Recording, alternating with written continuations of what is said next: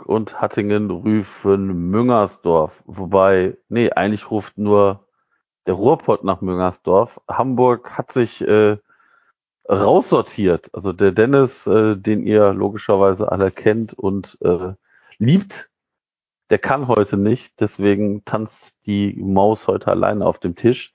Wobei ganz alleine bin ich nicht. Äh, die bei Twitch zuschauen, haben es gerade schon gesehen. Äh, ein Hörer, den wir jetzt schon leider, den wir jetzt Gott sei Dank schon öfters zu Gast hatten und äh, jetzt uns schon etwas länger begleitet, ähm, ist zu Gast der Daniel. Hi Daniel. Schönen guten Abend aus Sylt. Ja, genau. Also vom Ruhrpott nach Köln. Ähm, ja. Ich ähm, freue mich, dass äh, es soweit alles geklappt hat. Wenn es ein bisschen leise ist, ich versuche gerade so ein bisschen das auszupegeln.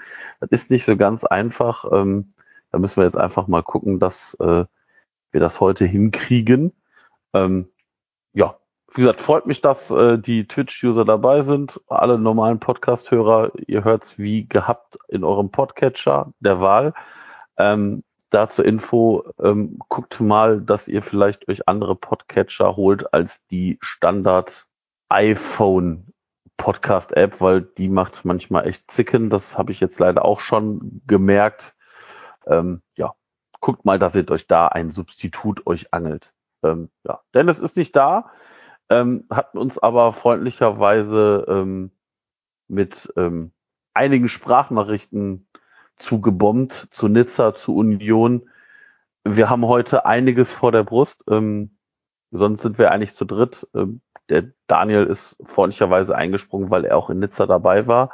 Wir hatten noch zwei äh, optionale weitere Gäste, die leider aber, da hat es jetzt kurzfristig doch nicht geklappt, deswegen sind wir heute nur zu zweit, aber ähm, unser Gast, den wir eigentlich für diese Sendung ursprünglich mal gedacht haben, da mussten wir das ganze Thema auf nächste Woche verschieben, aufgrund der Thematik von Nizza, die ja wahrscheinlich einen, leider etwas größeren Teil dieser Sendung einnehmen wird. Ähm, wir werden versuchen, das Ganze mal ein bisschen aufzuarbeiten und nicht boulevardesk da dran zu gehen.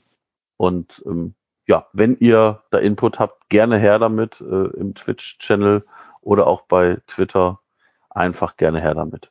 Ja, und dann starten wir mal. Daniel, du warst in Nizza. Ich war in Nizza. Ich, ich habe den, ich hab den Denzer noch getroffen. Genau, und mich freundlicherweise mit Fotos versorgt. Ähm, Absolut. ich war tatsächlich ähm, tierisch neidisch. Ähm, hab's ähm, auch natürlich dann äh, bei Twitter gesehen, äh, als dann der Fanmarsch unterwegs war. Das äh, sah tatsächlich sehr, sehr cool aus. Ja, kannst, also du, kannst du uns mal auf deine Reise mitnehmen, sozusagen? Ja, gerne. Also Anreise war am Mittwoch mit einem guten Freund von mir, mit dem Daniel. Schöne Grüße, wenn er hier das hört. Äh, auch Daniel, zwei Daniels, zwei Kölsch auf Tour. Entschuldigung. oh. Hi, hi, hi. Da seid ihr, seid ihr auch Stefan Müller-Römer? Äh, Ja, wir sind im? Bulli gefahren. Nein, Quatsch. Wir sind nach Eindhoven gefahren, weil ähm, äh, da gab es günstige Flüge und wir sind nach Marseille geflogen. Eindhoven, Marseille. Der Flieger war schon relativ fest in Kölner Hand. Ähm, wobei das, ähm, ja, das war alles noch so ein bisschen undercover, sage ich mal. Ähm, man konnte das sehen. Als Kölner hat man natürlich gemerkt, viele Kölner, aber ähm, war jetzt noch nicht so offensichtlich. Das war abends, 8 Uhr ist der Flieger gegangen, hat man noch ein bisschen Verspätung und sind dann so gegen 11 in Nizza gelandet und mit dem Bus dann reingefahren und wir hatten äh, ein Hotel direkt am, äh, am Hauptbahnhof in Marseille und äh, haben dann abends noch was gegessen und dann relativ schnell gepennt, weil es war irgendwie ein anstrengender Tag. Und sind dann morgens um acht, halb neun haben wir uns dann äh, nach dem Frühstück, äh, wir hatten Mietwagen für den Tag und ähm, weil geplant war, dann auch die zweite Nacht in Marseille zu machen und dann am Freitagabend von Marseille zurückzufliegen. Hm, Wir waren auch in äh, London, in Budapest, äh, da haben uns also schon auf diversen Auswärtsfahrten, das war so jetzt nichts Neues oder so. Und ja, wir sind jetzt nicht äh, aktive Fanszene, aber ich würde schon sagen, dass wir viel unterwegs sind, auch äh, viele Auswärtsspiele und auch, sag mal, so ein bisschen einschätzen können, was da passiert ist. Also bilde ich mir zumindest ein, für mich persönlich. Und äh, sind dann morgens zwischen acht und neun haben wir den Mietwagen geholt. Das war ein bisschen schwierig, das zu finden, aber irgendwann waren wir dann unterwegs und äh, auf dem Weg nach Nizza auf der Autobahn war dann schon jedes zweite oder dritte Auto hatte ein Kölner oder Kölner Umlandskennzeichen und irgendwelche Schals aus dem Fenster. Das war eigentlich schon richtig cool. Ähm, da war schon richtig gute Stimmung und ähm, dann kommen da so ein paar Mautstationen und in der letzten Mautstation vor Nizza, kurz bevor man in die Stadt fährt, ähm, da war dann die Polizei.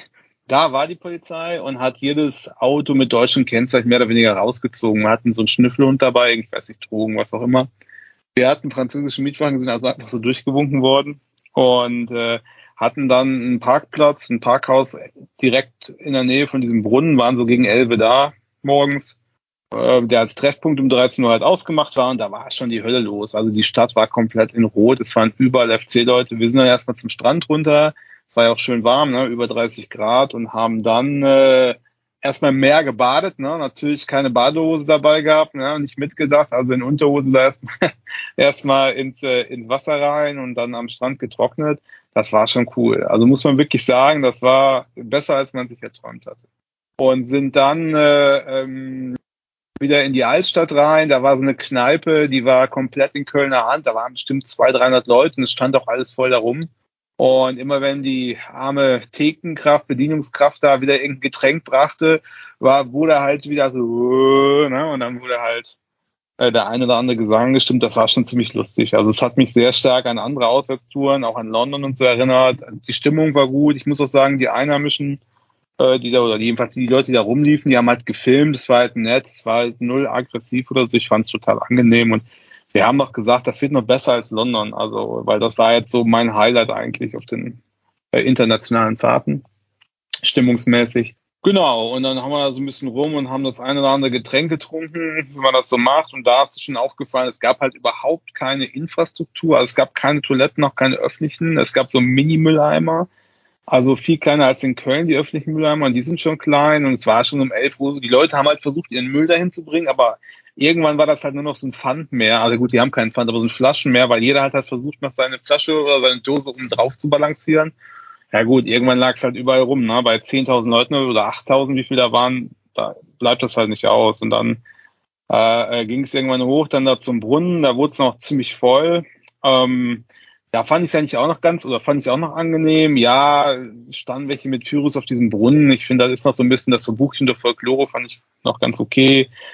Dieser Brunnenmensch da, dieses Männchen, da hat dann noch so ein paar FC-Aufkleber auf den Hintern gestickert gekriegt, das fand ich auch lustig. Ähm, dieser Fanshop von OGC, der wurde dann ja auch zugestickert. Da fand ich schon ein bisschen grenzwertig, wobei Sticker kann man abmachen, aber das wurde halt irgendwann abgerissen und vollgeschmiert. Das fand ich schon so semi-gut, aber habe ich auch nur so am Rande mitgekriegt, muss man sagen. Es war zu voll. Ich hatte den Dennis noch gesucht, aber es war einfach zu voll. Es war unmöglich, weil find mal jemanden mit rotem T-Shirt und FC-Schal. das kannst kannst natürlich vergessen. Ne? Und dann äh, irgendwann äh, der Shell war da und hat da ein paar Ansagen gemacht äh, und hat gesagt, hier 13 Uhr geht's los. Und äh, wir gehen runter Richtung Ufer, Fanmarsch und dann immer an der Küste entlang und es wird Bahnen geben oder so und äh, ja, zehn Kilometer müssen wir nicht machen. Und okay, dann sind wir halt mitgegangen auf dem Fanmarsch. So die ersten drei, vier Kilometer bis kurz vors, äh, ähm, vors Hotel. Und äh, haben dann aber entschieden, okay, jetzt nochmal fünf, sechs Kilometer, äh, plus dass es ja unglaublich viele Menschen waren. Ich mir gedacht habe, wenn das so gut organisiert ist wie alles bis jetzt, dann fahren wir gleich eine Bus und ein kleiner, eine, eine Bahn pro Stunde. Und da habe ich keinen Nerv drauf. Ne? Dann haben wir gesagt, nee, lass mal zurückgehen, lass mal einen Mietwagen holen, wir fahren dann direkt zum Stadion. Dann haben wir uns noch was zu essen geholt in weiser Voraussicht, ne? Und sind halt zum Auto und mussten dann schon ganz außen rum und waren so 16.30 Uhr am Stadion, sag ich mal. Ja. Und äh, bis dahin war das auch alles wirklich entspannt und lustig und ja, es war halt ein Event. Die Leute am Strand, die ganzen Urlauber haben gefilmt und waren einfach nur völlig sprachlos, weil wenn du da, das ist ja so eine halb, die Bucht ist so halt so halbrund, sag ich mal. Ne? Und du kannst halt von einem Ende zum anderen gucken und du hast eine unendlich lange Schlange von Leuten in Rot gesehen. Das war schon absolut crazy. Also ich hätte gesagt so 8, 10, 12.000 irgendwie sowas halt. Und es war halt lustig. Ja, es war ein bisschen nervig, weil es gab natürlich keine Toiletten nirgendwo. Und dann haben die Leute halt irgendwann angefangen, äh, ähm, an die Palmen zu pinkeln und so. Und naja, kann man machen, muss man nicht. Und äh, ja, ähm, was mich da schon gewundert hat, dass überhaupt keine oder kaum Polizei gab oder Ordnungskräfte gab es gar nicht. Also es gibt es gab so zwei Bullies mit sechs Leuten drin, die immer so versucht haben, so ein bisschen nebenher zu fahren, aber die haben dann mal versucht, glaube ich, einmal diese Promenade kurz zu sperren, was dazu geführt hat, dass dieser Menschenstrom sich einfach auf diese Straße, diese sechsspurige Straße ergossen hat und der komplette Verkehr zum Erliegen gekommen ist. Ja, und dann haben sie es eingelassen und sind wieder alle auf die Promenade gelaufen. Ne? So, und ähm, genau, wir sind dann umgedreht. Ich kann nicht sagen, wie die Leute zum Stadion, wie das mit den Bussen geklappt hat, mit den Bahnen, da waren wir nicht dabei. Wir sind dann zum Stadion gefahren, da fährt man ganz außen rum, weil die ganze Innenstadt halt blockiert war. Und äh, sind dann irgendwie um, ich würde mal sagen, 16.30 Uhr in der Nähe vom Stadion gewesen und da waren dann so, da waren dann ein paar Ordner und dann haben wir einen gefragt, wo wir parken könnten, Auswärtsfans, und dann haben die uns zu P3 hieß das gelotst. Und das stellte sich raus als so ein Waldparkplatz, wie so an einer, an einer, an einer Landstraße, so ein Stellplatz, wo man so wandern gehen kann. Äh, kostete nichts, war aber auch wirklich am Arsch der Heide. Man muss dann so zwei Kilometer zu Fuß erst an so einer, ja, rechts war die Autobahn, hinter so Lärmschutzplatten und links war Wald. Und dann bist du einfach auf der Straße gelaufen, dann unter so komischen Brücken durch so ein Industriegebiet und dann kam man halt zum Stadion Gästeblock.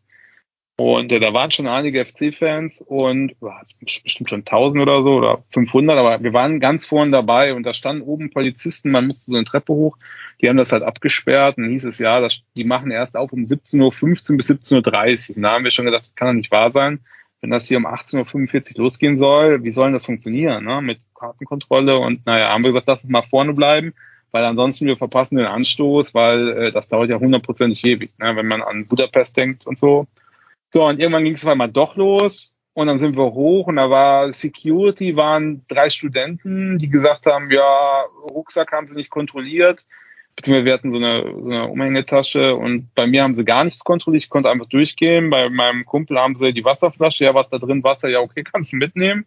Das war die Sicherheitskontrolle.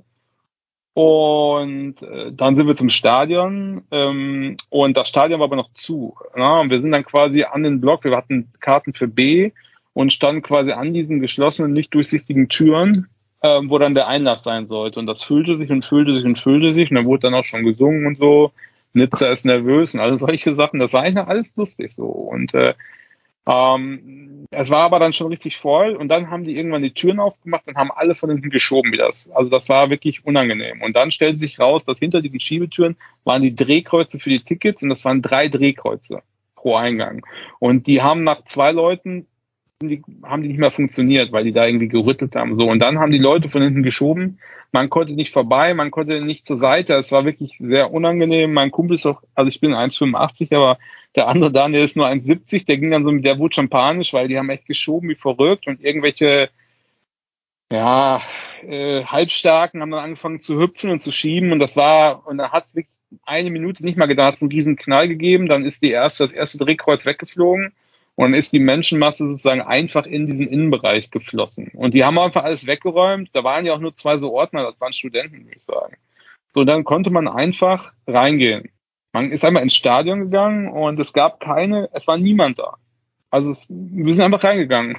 Und man braucht doch keine Karte vorzeigen, niemand hat danach gefragt. Es gab keine, äh, keine Kontrolle, in welchen Block man gegangen ist. Dann sind wir erst in den Unterrang gegangen, haben dann gesagt, nee, oben kann man besser sehen. Dann sind wir halt hochgegangen, hat keinen interessiert, ja. Dann kamen aber schon so normale Fans, also ich nenne das jetzt mal, ich will meine das nicht abwertend, aber nicht irgendwie aktive Fans, ja nichts, ja und kamen alle und waren mit ver verquollenen Augen, meinten, ja, draußen wird Pfefferspray gespritzt, weil es hätte einen Blocksturm gegeben. So. Aber in Wahrheit waren einfach alle, die haben einfach alle Tore aufgemacht, weil sie nicht wussten, was sie jetzt machen sollten. Und da haben halt von außen, da standen halt Polizisten, 10, 15 oder so, und die hatten so Tränengasdinger und so Reizgasspritzer. Und die haben halt dann einfach wild in die schiebende Menge halt Pfefferspray reingespritzt. Und äh, ja, dann standen wir oben und was schon, was ich schon sehr unangenehm fand, war, dass es ja dadurch, dass es halt keine Kontrolle gab, war der Oberrang halt komplett überfüllt. Ne? Das heißt, äh, man konnte sich überhaupt nicht bewegen. Das waren ja alle Sitzplätze. Man stand, aber irgendwie standen wir auf den Sitzschalen, weil man, weil immer Leute sich durchgedrängt haben.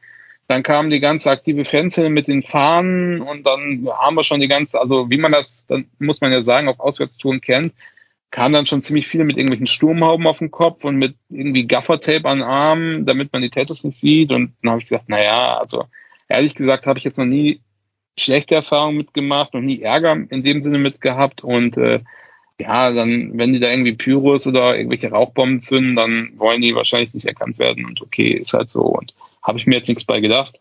Ich fand es nur unglaublich unangenehm, weil es so heiß war. Es war so unglaublich eng, man kam gar nicht vor und zurück. Also man stand auf seinem oben und dann stand man und dann ging nichts mehr. Die Treppen waren komplett voll mit Menschen und wenn irgendwie gehüpft wurde beim Singen, hat die ganze Tribüne so ganz krass geschwungen halt. Da habe ich schon gedacht, naja, ey, nicht, dass das scheiß Ding noch zusammenbricht hier oder so. Und äh, das war eigentlich so mein größter Gedanke. Und dann irgendwann haben wir gesagt, ey, wir müssen was trinken, es geht nicht, wir sind, es war so heiß und dann bin ich, äh, habe ich versucht, mich durchzudrängen bis zu, bis zu einer Treppe, weil es gab nur zwei Getränkebuden mit zwei Hilfskräften besetzt und die mussten jedes Getränk aus einem 0,33 in den Becher füllen. Und da standen echt hunderte Leute vor, also un unmöglich daran zu kommen. Und als ich da so runterguckte, sehe ich auf einmal so 30, 40 Vermummte wie verrückt von rechts nach links laufen.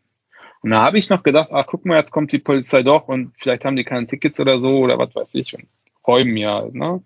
So, und bin wieder hoch und denke auch an nichts und sehe in dem Moment, wie die da über diesen Block A Richtung äh, äh Richtung VIP-Tribüne stürmen. So, und äh, da habe ich das erste Mal gedacht, okay, also äh, ähm, das läuft hier irgendwie falsch. Ne? Und äh, ähm, das ganze Stadion ist komplett offen. Also es gibt keine Abtrennung oder so. Das heißt, die Blocks, aber alle Blocks sind so, bis auf diesen Mini-Gäste-Block, der ja in unserem großen Block sozusagen drin war, gibt es keine Abtrennung. Das sind so kniehohe Mäuerchen. Da kannst du einfach so drüber steigen halt.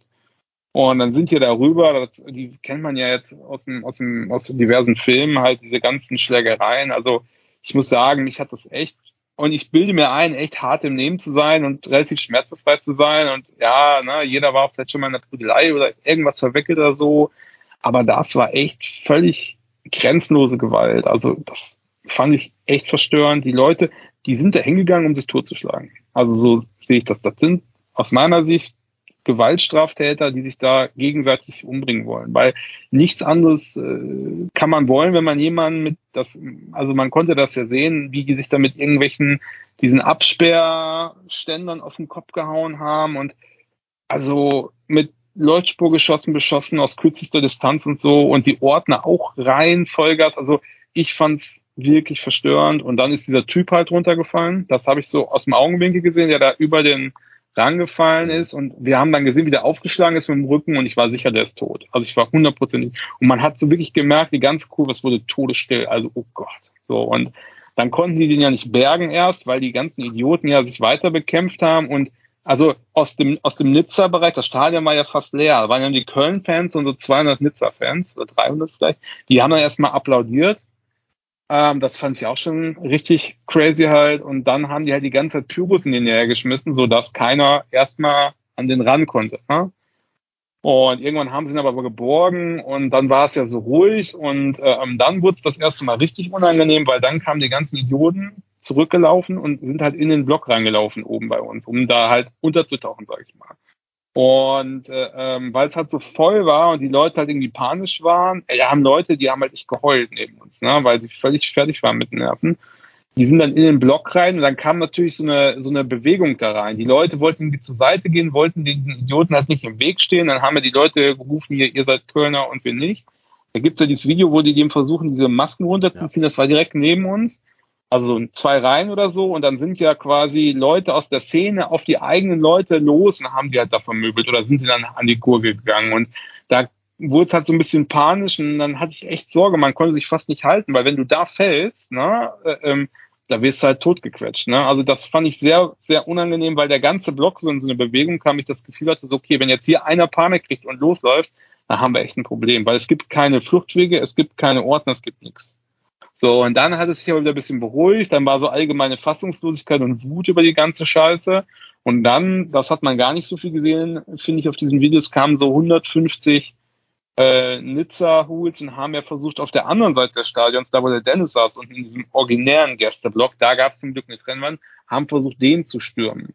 So, und die Leute, die da drin saßen, die kamen halt nicht raus, weil von der einen Seite kamen die Nizza Hoots, von der anderen Seite kamen die Köln Hoots und dann kam halt irgendwann mal, muss man dazu sagen, bis dahin kein einziger Polizist im Stadion. Ja, kam da mal so 20, 30 Polizisten so langsam übers Feld getrabt, haben aber auch nichts gemacht.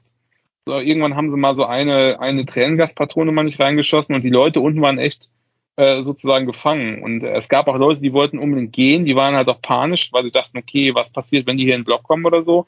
Aber die Türen waren zu. Wir kamen halt auch, man, man kam halt aus dem Stadion nicht mehr raus. Ne?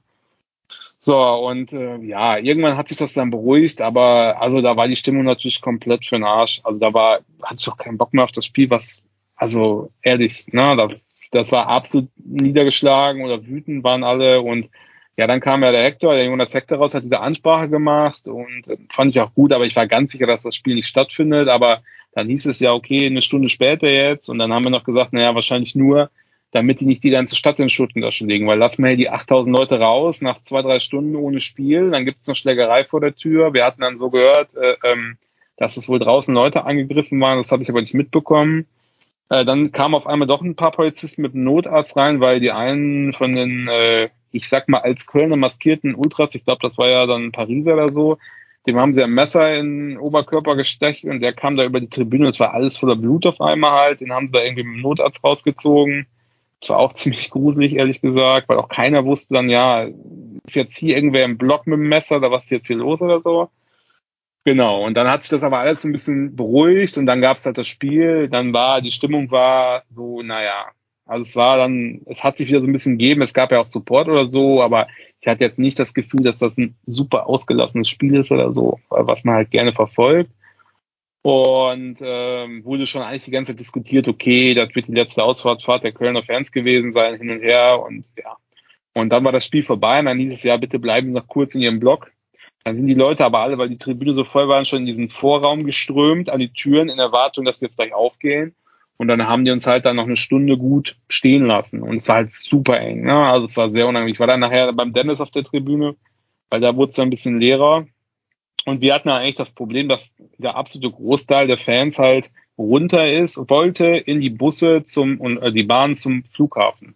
Und unser super Gästeparkplatz war genau in die andere Richtung. Also links aus dem Stadion raus, durch ein einsames Industriegebiet so 500 Meter und dann nochmal einen Kilometer an so einer unbeleuchteten Straße, wo man so rechts auf der Straße laufen muss, neben der Autobahn. Und da habe ich gesagt, Junge, ey, wir haben hier rote Shirts an, wir haben Schals, ich habe auch keine anderen Klamotten dabei also im Auto, aber nicht dabei. Und wenn wir da hochlaufen, ey, wenn die uns da abpassen, dann haben wir verschissen. Da kommen wir echt, wenn wir Pech haben, nicht neben raus. Also das fand ich schon ein ziemlich ungutes Gefühl. Und dann haben wir überlegt, was wir machen. Und haben wir mit dem Dennis und noch mit ein paar anderen Leuten, die man so kennt und die man immer wieder trifft, gesprochen. Alle waren auf jeden Fall der Meinung, auf keinen Fall machen. Und dann haben wir halt gesagt, okay, wir fahren mit der Bahn zum Flughafen und dann mit dem Taxi raus. Ja, weil, äh, ähm, weil man dann sozusagen sicher zum Auto kommt und äh, sind dann raus, haben wir gesagt, wir fragen nochmal die Polizisten, weil dann waren schon relativ viele Polizisten vorm Stadion und dann haben wir gesagt, ob wir da sicher hinkommen, die haben uns halt ausgelacht, ne? Sowieso, ja, super, super Support, ne? Und äh, am Ende war es dann aber so, dass wir gesehen haben, dass es da so eine Art VIP-Parkplatz direkt vom Stadion gab und da standen deutsche Autos, also mit Kölner oder keine Ahnung, Dürner Kennzeichen. Und dann sind wir da hin und haben gesagt, hör mal Leute, da war so ein Mädel, die wartete irgendwo auf ihren Vater, Freund, Bruder. Wir haben gesagt, ey, du kennst es nicht, es ist vielleicht cheesy oder so, wir sind zwei Typen, du bist ein Mädel, ne, irgendwie so um die 20, aber unser Auto steht da und wir können da nicht hingehen, das ist zu gefährlich. So. Und dann hat die uns da echt hingefahren. Das war total cool. Die hat uns bis zum Auto gebracht, hat gewartet, bis wir eingestiegen sind, abgeschlossen haben. Das war auch alles unbeleuchtet, sage ich im Wald. Ne? Also und dann sind wir halt direkt auf die Autobahn weg. Ne? Und da muss ich auch sagen, also da habe ich echt erstmal dreimal durchgeatmet, dass wir da halt rausgekommen sind. Man hat ja nur noch das eine oder andere gehört, was da auf dem Rückweg passiert ist und in der Stadt oder so. Und wir waren erst so ein bisschen, naja, ob das gut ist, in Marseille zu übernachten, weil man kriegt die Stimmung nicht mit. Und da waren wir natürlich dann echt, haben wir drei Kreuzzeichen gemacht, dass wir in Marseille waren. Ne? Wobei wir in Marseille angekommen auch noch angepöbelt wurden von irgendwelchen äh, äh, Marseille-Fans, weil wir die Trikotsachen hatten, aber nur so von Weitem, das war, war okay. Das war normal, normale, normale Auswärtsfahrt sozusagen. Genau, und dann äh, haben wir dann die Nacht mal drüber geschlafen und am nächsten Tag waren wir dann äh, ja noch so in der Stadt, ein bisschen rum, ein bisschen was für die Kinder holen, ein bisschen am Meer sitzen und so, aber also so, es war nicht so richtig unbeschwert, sagen wir es mal so. Und sind dann abends nach Hause gefahren und da macht man sich schon so Gedanken. Ich war auch Sonntag nicht im Stadion, jetzt gar nicht nur wegen dem Spiel oder so. Ich konnte halt auch nicht, aber ich war auch, normalerweise bin ich dann richtig abgefuckt, wenn ich ins Stadion kann, dann sehe ich die ganzen Leute, die zum Stadion fahren und so und denke, oh, fuck. Aber irgendwie, also jetzt auf Donnerstag habe ich wieder Lust, aber also Sonntag irgendwie, das hat noch nachgehalten, das muss ich schon sagen. Ja, ist krass. Also es ist, ähm, ich glaube, man kann tatsächlich froh sein, dass da in Anführungsstrichen nicht mehr passiert ist. Ja, das sehe ich auch so. Also ähm, das war wirklich brenzlig. Ja, also wenn da so eine Massenpanik ausbricht oder da tatsächlich ähm, eine, ich, eine Gruppierung mal durchgebrochen wäre, ich glaube, dann wäre, wäre das nicht gut ausgegangen. Ja, weil es gab auch vom Oberrang auf dem Unterrang, also auf diesem Mittelrang, muss man besser sagen, das war ja auch nur eine Mauer, die ist so kniehoch. Also das heißt, vielleicht hüfthoch, aber ich sag mal, da kannst du auch locker rüberfallen. Das ist ja auch passiert. Ja, ist ja passiert bei ne? dem, von dem Pariser, So, genau. Und äh, ähm, da waren halt, wir waren so, sag ich mal, wenn man, wenn man aufs Tor guckt, also wo das 1-0 für Köln fiel, links von dem Tor waren wir Mittelrang so ungefähr in der Mitte. Und da waren halt auch viele Ältere und da waren auch viele mit, also viele, da waren auch ein paar mit so Jugendlichen oder Kindern, sag mal so 12, 13, 14. Und die waren wirklich schockiert. Und wenn ich, also da kommen dann auf einmal 30, 40 so Kampfmaschinen, weil die haben ja irgendwas eingeworfen, keine Ahnung, irgendwelche Koks oder was weiß ich, ja. Und äh, die hatten, die haben ja durch dich durchgeguckt und sind da durchgerannt, teilweise blutverschmiert. Ey, da kannst du aber auch mal in Panik verfallen. Ne? Also mhm. das kann ich schon verstehen. Und wenn da so eine Dynamik reinkommt, wie gesagt, das wäre richtig übel geworden, das glaube ich auch. Also ja. das fand ich schon. Und deswegen verstehe ich auch nicht, dieser Bürgermeister von Nizza, ey, ganz ehrlich, Jungen, lieber ganz ruhig, ne? Ganz ruhig. Also. Ja. Also tatsächlich äh, muss ich muss ich auch sehr schmunzeln. Ähm, weil äh, ich diese Info mit den Mülleimern tatsächlich, bevor das Ganze, äh, ich sag mal, im Stadion eskalierte, ähm, auch schon gehört habe. Da frage ich mich, Junge, du weißt, da kommen 8000 Fans. Die, du weißt, wo die sich treffen wollen. Dann stell doch da einfach so drei riesen Mülltonnen hin. Ja, Dann hast du dieses Problem halt nicht. Ne? Ja, und genau, vielleicht, äh, ja, also ja, es ist, äh, also wie gesagt, ich, man hat ja vieles gehört, wie, wie gut es auf einmal in Ungarn ähm, organisiert war. Das, das war ähm, super. War die ne, also, organisatorisch die beste Auswärtsfahrt, die ich hier erlebt ja, habe. Das zeigt einfach einfach. Und im Chat wird gerade darüber diskutiert, ob es richtig, also dass wenig Polizei und Ordnungsdienst im Stadion war. Nee, gar kein. Gar kein also ich, ich glaube halt einfach, ich glaube halt einfach, dass es keine Entschuldigung dafür ist, von keinem, dass da was passiert ist. Ähm, aber in letzter Instanz muss man, muss auch Nizza sich da einfach die Frage fallen lassen, ist das, was man da gemacht hat, also ist das sinnvoll? Also die wussten ja, dass 8000, es sind 8000 Karten offiziell nach Köln verkauft worden. Dann kann man nicht so dilettantisch eine Blocktrennung versuchen. Und ja, also nur, dass es nur ganz klar ist. Ne? Ich finde, also nichts rechtfertigt das Auftreten dieser Leute, ob das jetzt Kölner, Pariser, Dortmunder, Essener, whatever. Das Recht, das ist nicht zu rechtfertigen. Das will ich auch nicht damit. Da, aber man muss natürlich sagen, okay, ähm, mittlerweile, jetzt habe ich mich nicht so genau mit der, mit den verfeindeten Ultragruppen Nizza Paris beschäftigt, muss ich zugeben. Und ich bin auch der Meinung, das muss man nicht machen, wenn man auf einer, also man muss diese Szene wissen, muss man nicht haben, um sicher irgendwo hinzufahren. Aber die wussten das ja anscheinend. So, und da kann ich, also, wie gesagt, leider, es gibt halt Idioten und es scheint Leute zu geben, deren, deren Hobby es ist, sich totzuschlagen. So, und wenn die das alleine auf der Wiese machen, dann feel free. Aber die suchen ja, ja diese Bühne. So, ja, und klar. da muss ich doch darauf vorbereitet sein, weil ich will jetzt mal ganz kühn behaupten, das wäre in Jungersdorf in einem keinem Bundesliga-Stadion passiert. Never ever. Nee. Weil du zumindest, hast gar nicht, du kommst gar nicht, nicht in dieser, nicht in dieser, äh, nicht in diesem Maße, das glaube ich auch nicht. Ähm, ja, ich glaube halt einfach, es gibt immer, du hast immer Idioten, egal bei welchem, bei welcher Veranstaltung wirst, hast du Idioten darunter. Ähm, ich glaube es, also ich glaube, wo man nicht hin darf, ist diese Diskussionen, ja, was soll denn der, ich sag jetzt mal vorsichtig, normale Fan, der wie du und ich weder einer Ultragruppierung zugehörig ist, noch sonst wie da mitspielt. sondern einfach zum Fußball geht, sich das anschauen möchte, sein Team unterstützen möchte. Wer sich da vor diese Leute stellt, Hut ab, ich mache es ganz ehrlich nicht, weil dafür hänge ich zu sehr an meinem Leben. Weil Ja, total. Also kann ich nur Ne, verstehen. also da habe ich, auch- hab ich auch ein paar Leute gehört, ja, die machen sich für euch gerade ihr Alter gar nichts machen die. Die prügeln sich, die verletzen sich und die machen die ganze Sache hier kaputt für uns. Nichts anderes. Ja. Ja, Ja. Und äh, ja, also es gibt für mich keine Entschuldigung für das Verhalten. Äh, und äh, ähm, ja, weiß nicht. Also da fehlen mir auch die Worte dazu, aber ich will das auch nicht irgendwie kleinreden. Ne? Das ist da und das muss auch meiner Meinung nach verfolgt werden. Ja, ich finde es ähm, ähm, schwierig, ähm, dass, also es wirft halt wieder ein, ein negatives Bild auf die komplette aktive Fanszene. Total. Und ähm, das ist halt das, was ich halt ultimativ schade finde, ähm, dass damit darum einfach gar nicht, also äh, jetzt wird wieder alles in einen Topf geworfen. Da werden 100 Leute genommen und da wird drüber gesprochen, ja, äh, wie muss jetzt die Südkurve reagieren? Ja, wie soll denn die Südkurve reagieren? Also ja, was ich den Südkurve- auch. Ja, genau, sorry. Also ich finde es halt alt- einfach ultimativ schwierig, weil das ist ja, das, da, da spricht nicht eine Gemeinschaft. Du kannst nicht für eine Gemeinschaft von Leuten sprechen, die du nicht kennst. Ja, und man muss doch mal eins sagen, das wurde ja auch gesagt, ja, die Leute, da muss sich jetzt die Kurve denen entgegenstellen. Ey Junge, du stehst da, ja, und da kommt ein Typ auf dich zu mit so einer komischen Sturmhaube, 1,90, so ein Kampfsportler, der sich äh, irgendwelche äh, Pillen reingezogen hat und völlig enthemmt ist, da stellt sich niemand entgegen und ich kann auch niemanden raten, sich dem entgegenzustellen, weil der haut dich um. Der, die haben, die sind die Leute angegangen in den, weil die sind die Leute in Kölnberg krass angegangen. Wir selber standen in der Nähe, wo das passierte mit dem, und ganz ehrlich, ich, also wir sind woanders, wir haben uns versucht, irgendwann, weil es ist so eskaliert da, dass man denkt, Junge, wenn der Typ aus, der, der, der haut dich da runter, dann brichst du nachher das Genick, wenn du da runterfällst und da hilfst du auch keinem damit. Ist nicht so, dass man keine Zivilcourage hat oder so, aber das sind echt kranke Typen. Und den stellt sich, als ich sag jetzt mal, als Normalo, nicht Kampfsportler, nicht völlig zugedröhnt, du stellst sich dir nicht in den Weg. Das geht nicht. Also kann man auch nicht erwarten, finde ich.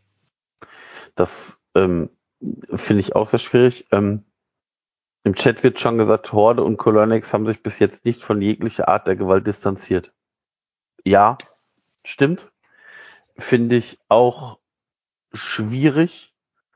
Ähm, wenn man dann noch dieses, ich sag jetzt mal, dieses Banner von Sonntag nimmt, äh, auf Französisch, Das fand ich eigentlich blöder. Also, das fand ich eigentlich schlimmer als, ich meine, dass man ist immer schnell, die müssen sich distanzieren, die müssen sich entschuldigen oder so. Ja, okay. Waren die denn wirklich involviert? Waren das Leute von denen? Das kann ich jetzt nicht einschätzen. Da maße ich mir auch kein Urteil zu. Und das ist immer schwierig, sich dann für andere sozusagen entschuldigen oder sozusagen Abbitte zu leisten. Äh, aber dieses Banner fand ich jetzt auch reichlich deplatziert. es ähm, führt halt auch dazu, dass das Problem, was ich da immer habe, ist, das ist halt ein Mikrokosmos, wo ich genau wenig bis gar keinen Einblick habe. Ja. Ähm, ich kann das nicht einschätzen, wer da wie, wo, was, mit wem, wer da aufeinander zugestürmt ist. Ähm, und nochmal, die sollen sich, können sich gerne mit irgendwem anders auf irgendeinem Feld äh, treffen, auf irgendeinem abgelegenen Sportplatz und können sich da nach allen Regeln der Kunst das Gesicht vermöbeln gegenseitig. Sollen sie tun. Ich finde es halt schwierig, wenn da im Prinzip 8000 Leuten oder 7900 Leuten der Spaß genommen wird mit so Aktionen, weil das ist halt eine ganz, ganz, ganz, ganz kleine Minderheit und da wird dann wieder von, ja, die Schande von Nizza, die Schande von London. Für alle die, die es interessiert, lest euch bitte den, ähm, den Beitrag von Markus Bark auf der Sportschau durch, der das Ganze tatsächlich chronologisch auch mal zusammenfasst. Ähm, ist tatsächlich ein sehr, sehr cooler Beitrag, den werden wir auch in der Podcast-Folge verlinken. Ähm, Nochmal vielen Dank an den Markus Bark, äh, der ja auch bei Twitter sehr äh, gut unterwegs ist, ähm, war tatsächlich einer der wenigen Artikel, die man auch ehrlicherweise richtig dazu lesen konnte.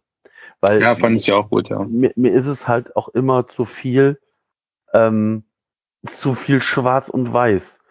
das, da, da werden natürlich Leute aus Paris drunter gewesen sein, da werden aber auch Leute aus Dortmund und Leute aus Köln drunter oder wo auch immer drunter gewesen sein.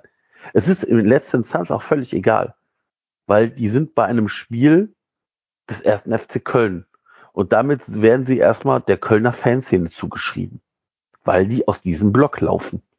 Wer das auch immer ist, kann keiner sagen. Ähm, und ähm, ja, das ist, glaube ich, sehr, sehr schwierig und ich finde es auch tatsächlich schwer, wie der Verein sich da jetzt zu positionieren hat. Auf der anderen Seite ähm, glaube ich, dass man einfach da in den krassen Dialog mit den Leuten gehen muss, also mit der aktiven Fanszene, mit der Wildenhorde, mit den Koloniacs, mit der Südkurve, weil äh, die ausschließen, das kannst du tun, dann hast du aber immer das Problem, dass ähm, du die, wenn du Leute ausschließt, dann bildet sich auch so ein Märtyrertum. Und ähm, die, die, so Leute, wenn die da Bock drauf haben, werden die sich immer irgendwo irgendwie Karten organisieren. Also äh, ich finde, was man nochmal hervorheben muss, weil wir haben jetzt, das habe ich ja auch selber vorhin gesagt, ja, die machen, also es war erstens eine Minderheit, also es war eine, eine mini, mini Minderheit von allen Leuten. Das ist mal das Erste. Das Zweite ist, das sind keine Fußballfans. Wer, wer da, die, die Leute suchen Gewalt, die haben mit Fußballfans, deswegen so, ja, Fans, das sind keine Fans. Das sind gewalttätige, ich sag mal, Kriminelle, die sich jetzt diesen Schauplatz aussuchen, um da ihr Ding zu machen. So. Und die nehmen nicht nur den Spaß, die gefährden halt auch echt die Sicherheit von 8000 Leuten. Das war echt, ich hatte das war echt saugefährlich. Und je länger, also je weiter das verstreicht, desto mehr denke ich eigentlich, das ist mir an dem Tag gar nicht so aufgeregt. Aber Alter, wir hatten so ein Glück, dass da keiner in Panik ran, weil das wäre echt ein Desaster geworden. Da gab es keine Zäune, da gab es keine Netze. Du wärst einfach runtergefallen auf die anderen Leute. Ja, und da wäre auch niemand gewesen. Also, Wahnsinn, ehrlich Wahnsinn. So, ja. und äh, ähm, zum Thema äh, ähm, ja, Aggression im Stadion oder so, habe ich auch bei Twitter was zugeschrieben, hat, glaube ich, irgendwer, also was mir, ich bin auf der Südkurve, war früher unten, bin jetzt oben, S11, na, und mir fällt schon auf, finde ich, in den letzten fünf, sechs, sieben Jahren so diese Aggression, teilweise auch von fremden Gruppierungen. Also bestes Beispiel war, äh, ich war äh, gegen Schalke, hatte ich einen Freund dabei und wir saßen oben und haben das Schalke, das Auftaktspiel geguckt und hinter uns waren so vier, fünf, sechs Jungs, die sahen auch sehr durchtrainiert aus und äh, ähm, habe ich mir erst nichts bei gedacht. Und die hatten auch gar keine Fan-Utensilien jetzt dabei, also gar nichts, ne? kein Schal, kein Trikot, kein nix. Naja gut, ist ja jetzt, muss man ja auch nicht sehr okay oder so. Und dann habe ich aber irgendwann, ah ja, und in so einer Reihe saß ein Vater mit seinem Sohn, der war so acht, neun oder sowas. Und äh, ähm, jedenfalls, sie saßen dahinter und haben halt die ganze Zeit ultra hart gepöbelt und mit Bier gespritzt und äh, ähm, die hatten, da habe ich schon geguckt, weil es war so Unruhe oder so und äh, dann hatten die auch echt nur so äh, BVB Ultra Tattoos überall. Also ne, mhm. konntest du sehen, das waren irgendwie aus, aus Dortmund welche. Ja, und irgendwann hat der Vater sich halt umgedreht, hat den einen Typen halt mal angerannt, hat gesagt, hör mal Jungs hier, ich bin hier mit dem Kind und das Bier und das ist doch jetzt scheiße. Ja, die sind komplett ausgeklingt, die hätten den hundertprozentig vermöbelt. Da waren wir mit 20 Leuten dazwischen, haben das dann getrennt, so dass die die Chance hatten sozusagen, die Tribüne, sag ich mal, zu verlassen. Das Kind natürlich am Heulen, ne?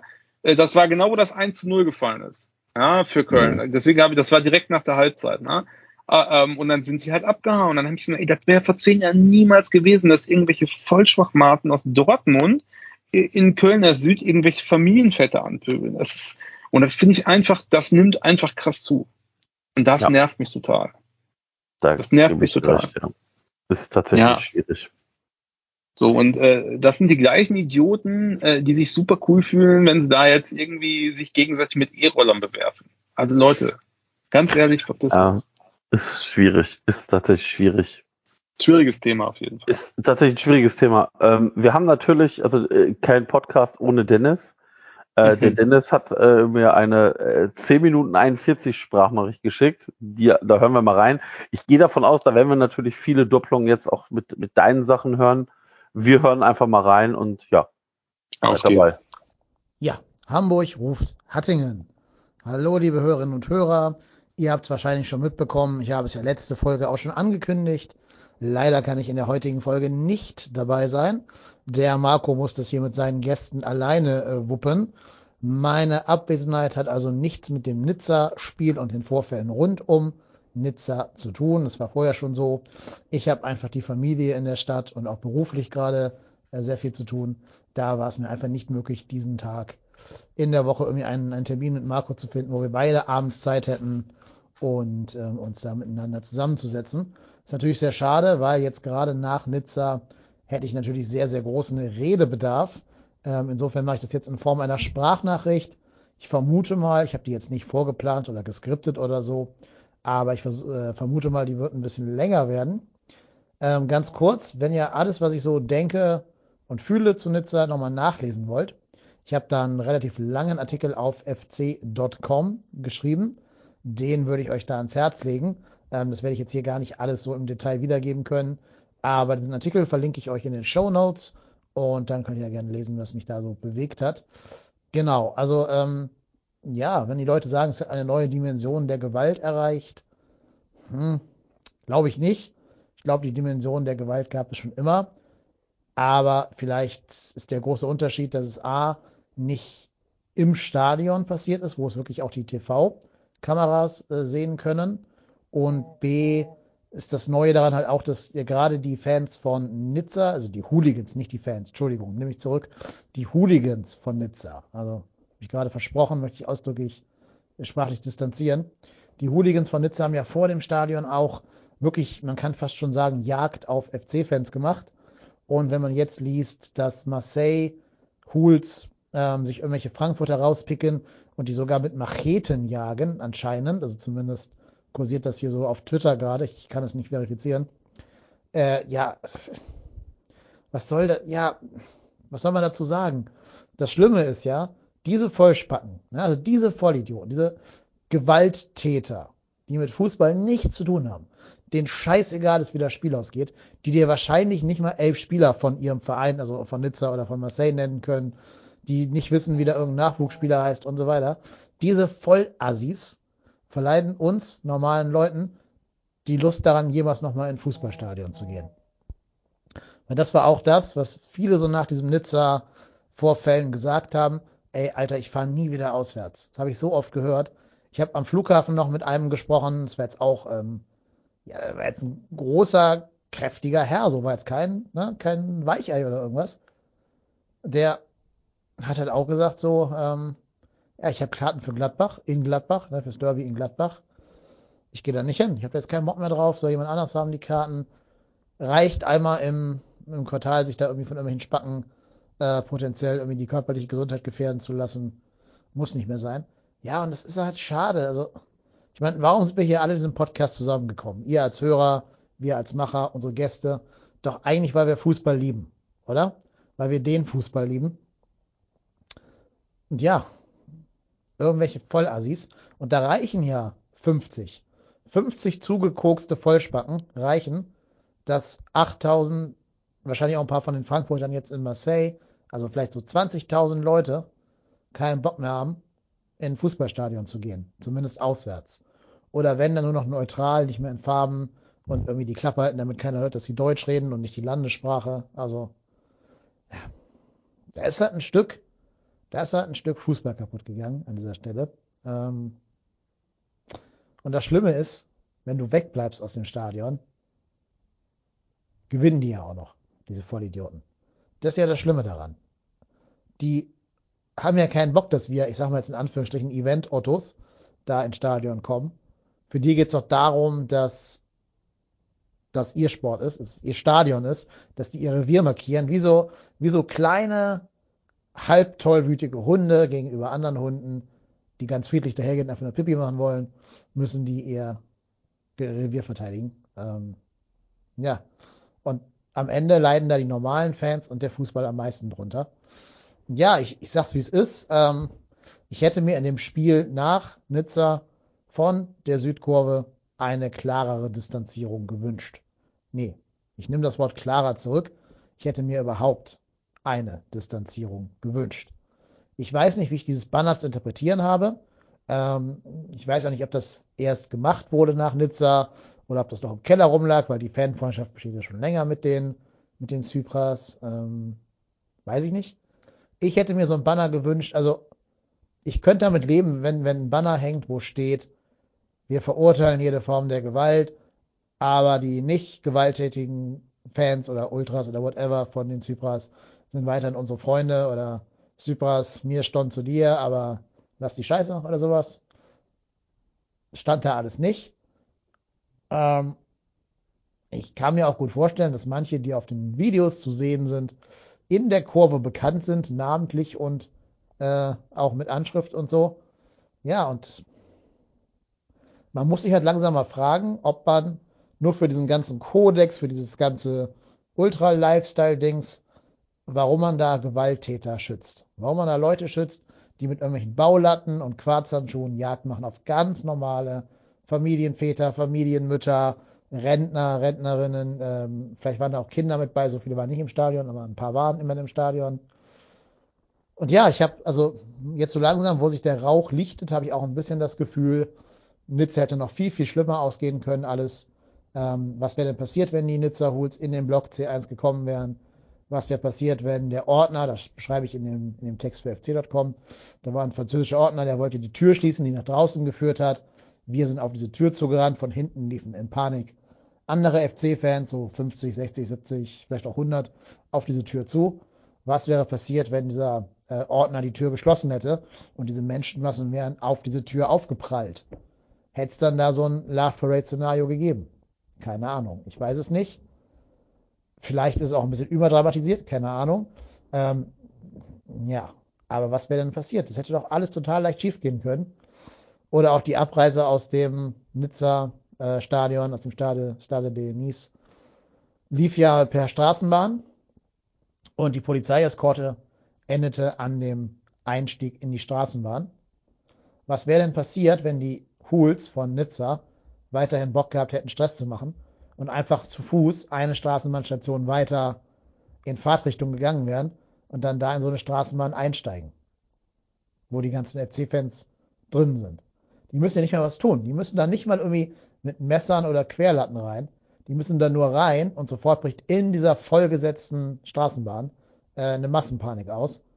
Und ja, da haben die ihr Ziel auch erreicht. Oder stell dir vor, die werfen irgendwie ein Bengalo rein oder so. Haben sie ja alles nicht getan, zum Glück, aber das liegt ja nicht daran, weil es ein gutes Sicherheitskonzept gab, dass sie es nicht getan haben. Die haben es halt nicht getan, weil sie es entweder nicht wollten oder weil sie woanders waren oder weil sie zwei Kölsch gejagt haben oder keine Ahnung was. Aber auf jeden Fall, das wäre auf dem Silbertablett gewesen für jemanden, der da wirklich Stress machen will. Deswegen, also bei mir überwiegt das Gefühl, die katastrophale, also die wirklich, wirklich katastrophale Vorbereitung durch die französischen Autoritäten, durch die Polizei in Frankreich und so weiter, hat nochmal Glück gehabt, dass das alles glimpflich ausgegangen ist. Das hätte alles mit einem ganz, ganz kleinen Funken wirklich ein riesengroßes Feuer werden können. Und dann hätten sie alle doof angeguckt, alle hätten irgendwie beteuert, beim nächsten Mal noch was besser, aber es hätte denen, die da zu Schaden gekommen sind und noch wären, nichts äh, genutzt. Die wären dann eben zu Schaden gekommen. Ja, ich, ich drücke die Daumen, dass jetzt in Marseille, wo die Eintracht gerade ist, alles gut geht und diese Machete-Szenen irgendwie ähm, ja entweder Einzelfälle bleiben oder sich vielleicht gar nicht als, als wahr herausstellen, irgendwie als Fake-Video, aber ich befürchte leider, das ist nicht der Fall, keine Ahnung. Ich habe, wie gesagt, jetzt gerade keine tieferen Infos, deswegen möchte ich mich dann auch gerade mit so einem, so einem Urteil zurückhalten. Aber es ist halt traurig, das zu sehen. Äh, mir blutet das Herz, dass eine ganz normale Auswärtsfahrt von normalen Leuten in eine wirklich normale, wunderschöne Stadt in Europa wie Nizza nicht möglich ist, weil da 100, 120, 200 Vollidioten sind, die als Kinder keine Erziehung genossen haben oder zu viel Erziehung, je nachdem, wie man es sehen will und die da jetzt den Leuten die körperliche Unversehrtheit fürchten lassen. Das darf nicht sein. Da müssen wir alle Maßnahmen gegen finden. Ich weiß auch nicht, welche das sind. Keine Ahnung. Ich habe jetzt hier keine Musterlösung, aber es muss was passieren. Es reicht auch nicht, dass der FC sich da schriftlich und sprachlich von distanziert. Es müssen irgendwelche gemeinsamen Lösungen mit, den, mit der Horde, mit den Kolonieks zusammengearbeitet werden. Ähm, es muss staatsanwaltschaftlich ermittelt werden gegen alle, die man da auf dem Video sieht sowohl in Frankreich als auch in Deutschland. Und dann müssen die verfolgt werden. Auch die, die in, im Champions League-Finale in Paris Scheiße gebaut haben. All diese Leute müssen zur Rechenschaft gezogen werden. Und wenn die Staatsanwaltschaft das will, wirst du ein paar davon erwischen, niemals alle. Wenn die es nicht wollen, wirst du keinen davon erwischen. Ja. Und mehr kann ich da auch nicht zu sagen. Bin gespannt, wie Marco und sein Gast das Ganze diskutieren werden. Ähm, wenn alles klappt wie geplant, dann hat er einen Gast, der auch im Stadion war, der vielleicht nochmal eine andere Perspektive als ich. Und ja, mir bleibt nur zu sagen, on FC. Und wir hören uns dann nächste Woche wieder mit mir live in der Podcastaufnahme. Macht Idiot. Ich glaube, zu der Sprachnachricht von Dennis gibt es nicht mehr viel hinzuzufügen. Das ist, glaube ich, schon fast alles das, was wir gesagt haben. Der, der FC muss da jetzt in den Dialog gehen und ähm, tatsächlich ähm, irgendwie gucken, dass man da mit den Beteiligten sich an einen Tisch setzt und äh, ja, das Ganze aufarbeitet, weil ohne Aufarbeitung macht das tatsächlich gar keinen Sinn. Was mich am meisten äh, äh, ähm, nervt bei der ganzen Sache ist, also ich bin auch, ich bin auch dafür, das muss, da muss so viel wie möglich aufgeklärt werden und wenn man welche von den Idioten erwischt, jeder Einzelne ist es wert, dass man ihn verfolgt und dann auch äh, entsprechend zur Rechenschaft zieht. Aber ich bin zum Beispiel kein Freund von personalisierten Tickets und irgendwelchen Über äh, jetzt, ne? Und aber das ist natürlich genau der Reflex, der jetzt kommt. Ne? Ja, wir brauchen personalisierte Tickets und wir brauchen was weiß ich. Und dann muss ich sagen, ja Leute, ey, das wird schon reichen, wenn ihr die Scheiß-Tickets überhaupt kontrolliert. Ne? Ja, das genau. ist jetzt wieder so eine Schwarz-Weiß-Diskussion, die durch ja. dieses, da sind wir wieder bei dem die einfachsten Kontrollen. Ich bin, ich gehe seit 30 Jahren ins Stadion, ja, und ich habe noch nie erlebt, dass ich vom Parkplatz bis in den Block den ganzen noch nicht ein einziges Mal kontrolliert worden bin. Das gibt's nicht. So, und ja, es gibt manche, die sind, wir wissen alle, wie es ist, ne, als Fußballfan, äh, da wirst du dann drangsaliert, das ist auch scheiße, das soll auch nicht sein. Und Budapest, so gut es war, ob man da jetzt seinen Geburtsort und sein alles da preisgeben muss, das finde ich auch zweifelhaft. Personalisierte Tickets, Dietmar Hopp lässt grüßen, ne? Äh, ähm, wäre ich auch vorsichtig, also bin ich auch überhaupt kein Freund davon, aber äh, dass dieser Reflex kommt natürlich jetzt. Und ich bin mir nicht sicher, ob wir da jetzt drum rumkommen, wegen solchen Idioten. Ja, und ja. so einer Scheißorganisation. Sorry, dass ich das so deutlich sage, aber ähm, so ist es ja nun. Das ist tatsächlich auch was, ähm, was tatsächlich schwierig ist. Ähm, ich glaube halt, personalisierte Tickets sind führen auch nicht dazu, dass es besser wird. Also äh, die Leute kommen ins Stadion so oder so. Da gibt es immer Mittel auch, und ja. Wege. Da gibt es immer Mittel und Wege, das habe ich auch schon im Müngersdorf erlebt. Da geht irgendwo ein Türchen auf und dann schlüpfen da 15 Leute rein und fertig ab ist die Laube. Ähm, das gibt ja, es. Leute, seit, seit Ewigkeiten sind Pyros und Rauchpötte und so verboten. Und wie gesagt, ja, ich finde es genau. eigentlich, solange kein zu Schaden kommt, finde ich es echt okay. Das hat Atmosphäre. Ich finde es, also seicht, ich bin da durchaus ein Freund davon. Aber die kommen auch rein. Also ich meine, ich werde trotzdem ja. abgetastet, ja. Und da wird dreimal ja. geguckt, warum mein Portemonnaie viereckig, ob das wirklich ein Portemonnaie ist. Und als die Kids noch kleiner waren, ich mal meinen Sohn mitgenommen habe, da durftest du den Fahrradhelm nicht mit ins Fahrrad ins Stadion nehmen, weil könntest ja werfen, so, ne? Und unten stehen die und brennen die Pyros ab da. Also wer glaubt denn, dass du mit Einlasskontrollen solche Leute fernhetzt? Das ist natürlich nicht. Natürlich so, nicht. Ähm, das ist, genau. das ist, glaube ich, das ist, glaube ich, ähm, das glaube ich, das, der Punkt. Äh, du wirst das nicht eindämmen können. Und ähm, deswegen muss der FC in den Dialog mit auch den Gruppierungen gehen, weil nur mit denen geht es. Ähm, und ja. Also ich fand dieses Rundschreiben vom Vorstand gut eigentlich. Das haben auch manche äh, kritisiert. Ich fand es nicht schlecht, weil ich meine, ganz ehrlich, ich hatte gar keine Erwartung daran und dafür fand ich es dann ganz gut. Also ich bin von null gekommen. Das hat mich also eher positiv überrascht. Das Einzige, jetzt steht da drin, ja, man soll schreiben, wie es einem geht und was für Vorschläge man macht. Ja, Leute, was soll ich mir jetzt, ich als, als einzelner Zuschauer, was, also ich würde sagen, Ordner, Polizei, Sicherheitskonzept. Angemessen. Das wird schon viel tun, aber wenn ich denen das schreiben muss, dann ist aber viel verkehrt gelaufen. Ja. ja. Das ist, ist tatsächlich auch schwierig. Ich glaube auch, da gibt es Leute, die sich da wahrscheinlich mehr mit beschäftigen als, als der, ich sage jetzt mal vorsichtig, 0815 Normalo-Fan. Ähm, ja, ich habe auch gar keine Ahnung davon. Also, genau, also äh, so sieht's aus. Also das ist auch nicht unsere Kompetenz und äh, ja, Sollen wir denn trotzdem mal kurz auf das Sportliche gegen Ja. Nizza gucken? Auf jeden Fall. Nur, ich will es abschließen mit einer positiven Nachricht, weil, weil Dennis das sagte. Also ich fahre nächste Woche nach Bochum. Ich glaube, wir sehen uns auch. Also ja, genau. die Hoffnung ist Ja. noch nicht verloren. Nein, Wir nein. fahren weiter Also, auswärts.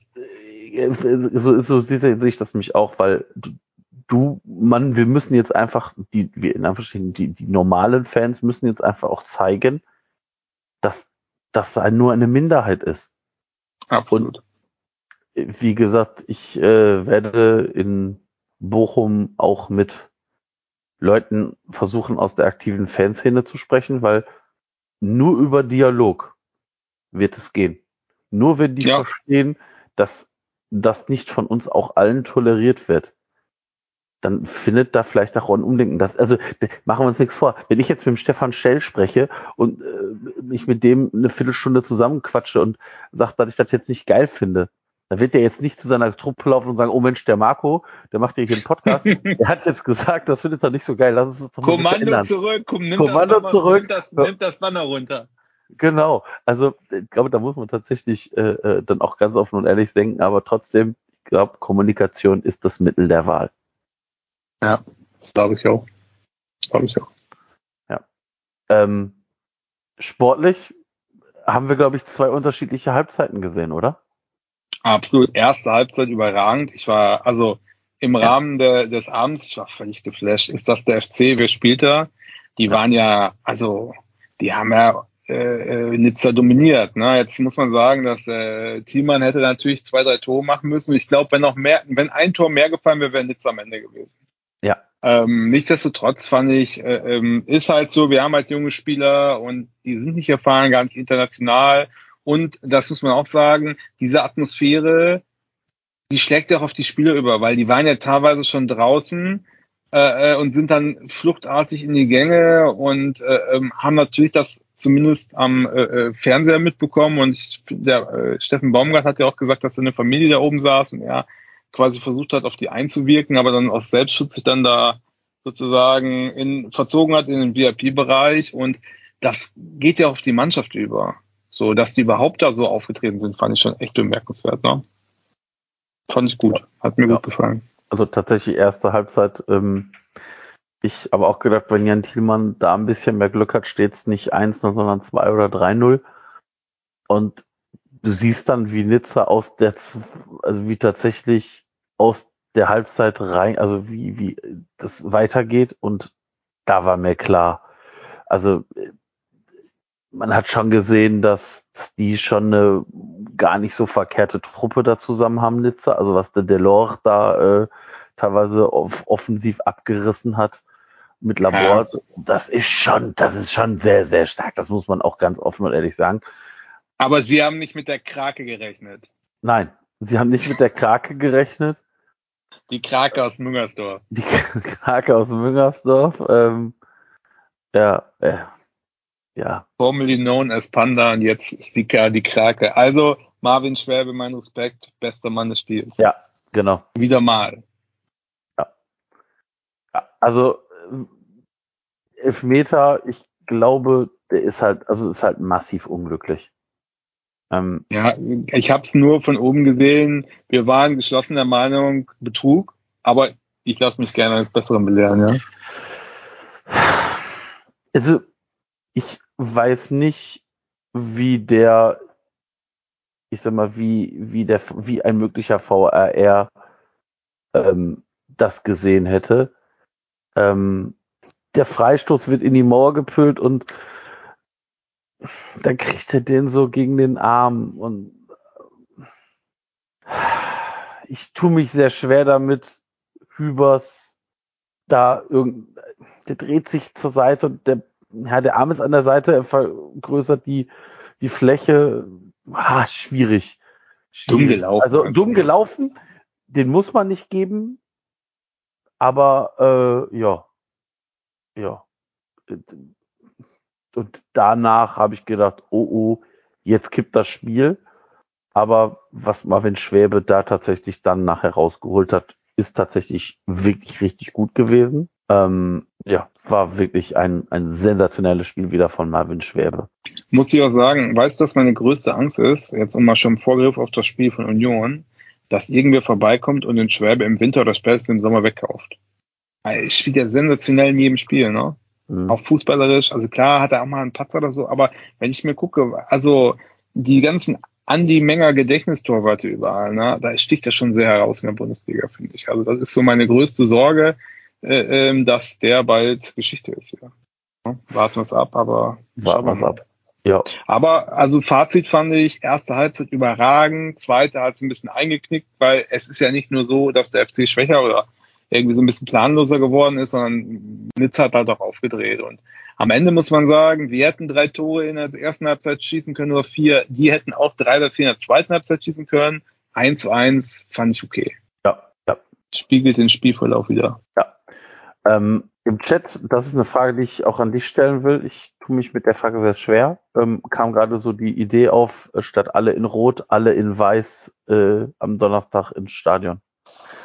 Ähm, ich habe da tatsächlich eine verhältnismäßig klare Meinung zu. Also ich finde das affig. Also sorry, soll ich jetzt so sagen, muss ich hat auch gar nicht böse irgendwie den Leuten gegenüber. Also ich, ich finde, das ist halt auch genau das, was nichts bringt. Ob du da mit einem weißen, mit einem roten, mit einem pinken oder einem grünen Trikot stehst, ist völlig egal. Und ob du, ob man sich damit von dieser Truppe distanziert oder nicht, ist auch völlig egal. Und ich finde, wir sollten uns nicht von diesen 100 Vollidioten dieses alle in Rot madig machen lassen. Weil, was ändert sich denn dadurch, dass man weißes Trikot anzieht? Gar nicht. Die Leute Ja. Sind nicht für in gegebenenfalls Frankfurt, da immer, kriegst du einen auf der Mütze. ja, genau. Also die Leute sind halt immer noch die gleichen, die im Stadion sind. Die Leute haben, also die, die, ich spreche jetzt von den Leuten, die, die, die, die, die da diesen Sturmlauf gemacht haben. Die Leute sind gegebenenfalls immer noch im Stadion, wenn sie denn dann Kölner sind. Die Leute haben immer noch die gleiche Gesinnung. Und nur weil jetzt äh, 49.000 sich ein weißes Trikot anziehen, wird sich dadurch nichts ändern, meiner Meinung nach. Also äh, es kann, ist ja jedem freigestellt, ähm, was für ein Trikot er anzieht. Aber in letzter Instanz ist es für mich auch einfach was, da geht es ja gar nicht um die Fans, sondern auch so ein bisschen ein Zeichen an die Mannschaft. Und die Ed Maria hat gerade tatsächlich geschrieben, was ich so ein bisschen denke. Es geht um die rote Wand und das fürs Team und nicht als Zugehörigkeit zu den Ultras. Und deswegen finde ich das sehr, sehr, sehr, sehr schwierig. Also es ist ja jedem freigestellt. Es muss ja keiner in, im roten Trikot kommen. Wer, wer sagt, ich kann mich damit nicht mehr identifizieren, ja, so what, dann zieh ein weißes Trikot an. Ja, Aber- ich finde, ich finde auch, diese Farbe, das steht ja eher für einen Verein, für Genau. eine Einheit, um den Verein, auch um den Gegner so ein bisschen, also jetzt ohne das martialisch mal so ein bisschen einzuschüchtern, es gibt eine riesen Fancrowd und einen riesen Support halt. Und dann möchte ich natürlich auch, dass der FC weiter erfolgreich ist. Und wenn das diese, hat man ja bei Corona gesehen, das macht was aus, wenn auf einmal Leute da sind. Das finde ich wichtig, gerade für so eine junge Truppe, die auch so ein bisschen verunsichert vielleicht ist, dass der Support weitergeht. Und ja, ich würde mir, vielleicht kann man einen Banner machen, also das finde ich, wo draufsteht, irgendwie, wir distanzieren uns von Gewalt. Ich sag jetzt irgendwas, ne? Also jetzt Mhm. nicht die, und das finde ich, ja, das kann man machen, das finde ich gut. Aber jetzt, dass da jetzt von 49.000 auf einmal 5.000, die es gelesen haben, mit weißen Trikots kommen, da versteht auch keiner, was das soll. Ne? Ja. So, so, da ist mir das, das ist mir zu, äh, zu, ich finde, man muss anders auf die Leute zugehen. Man muss die, wo man sagt, die kann man erreichen, die muss man ansprechen, wie du es gesagt hast. Und ansonsten wünsche ich mir auch tatsächlich vom Verein eine klare Kante. Ich wünsche mir, dass solche Leute rausfliegen, sage ich ganz ehrlich. Mhm. Wird man nicht ganz schaffen, aber man muss auf jeden Fall da auch sagen, Leute, bis hier und nicht weiter. Und nicht, ja, müssen wir mal gucken, vielleicht mal ein paar Wörter. Wenn, ich fand das Schreiben okay, aber jetzt muss auch was passieren. Weil wenn da jetzt nichts passiert, dann kannst du doch lassen. Ich finde es tatsächlich eine schwierige Diskussion. Der Hans Ingo schreibt gerade im Chat, das Motto kommt aber aus einem Kreis, äh, der Gewalt zumindest nicht öffentlich ablehnt. Ähm, Stimmt, ja.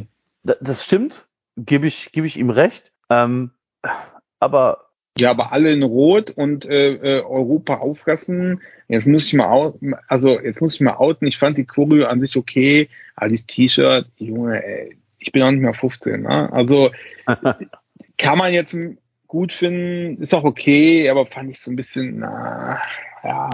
Also ich habe es mir nicht gekauft und äh, aber ich kann ein anderes rotes T-Shirt anziehen. Ja, also so, Ja, wenn man sagt, okay, man will sich mit dieses Europa-Aufrissen-Nummer, da will man sich so ein bisschen abgrenzen, dann ist das ja auch okay. Aber ein rotes Shirt ist halt ein rotes Shirt. Das Ja. finde ich auch nicht so dramatisch, oder ein rotes Trikot. Genau, und in letzter Instanz sind Ro Rot ist unsere primäre Farbe des Trikots Ja. des Vereins. Jetzt können wir natürlich sagen, ja, weiß auch.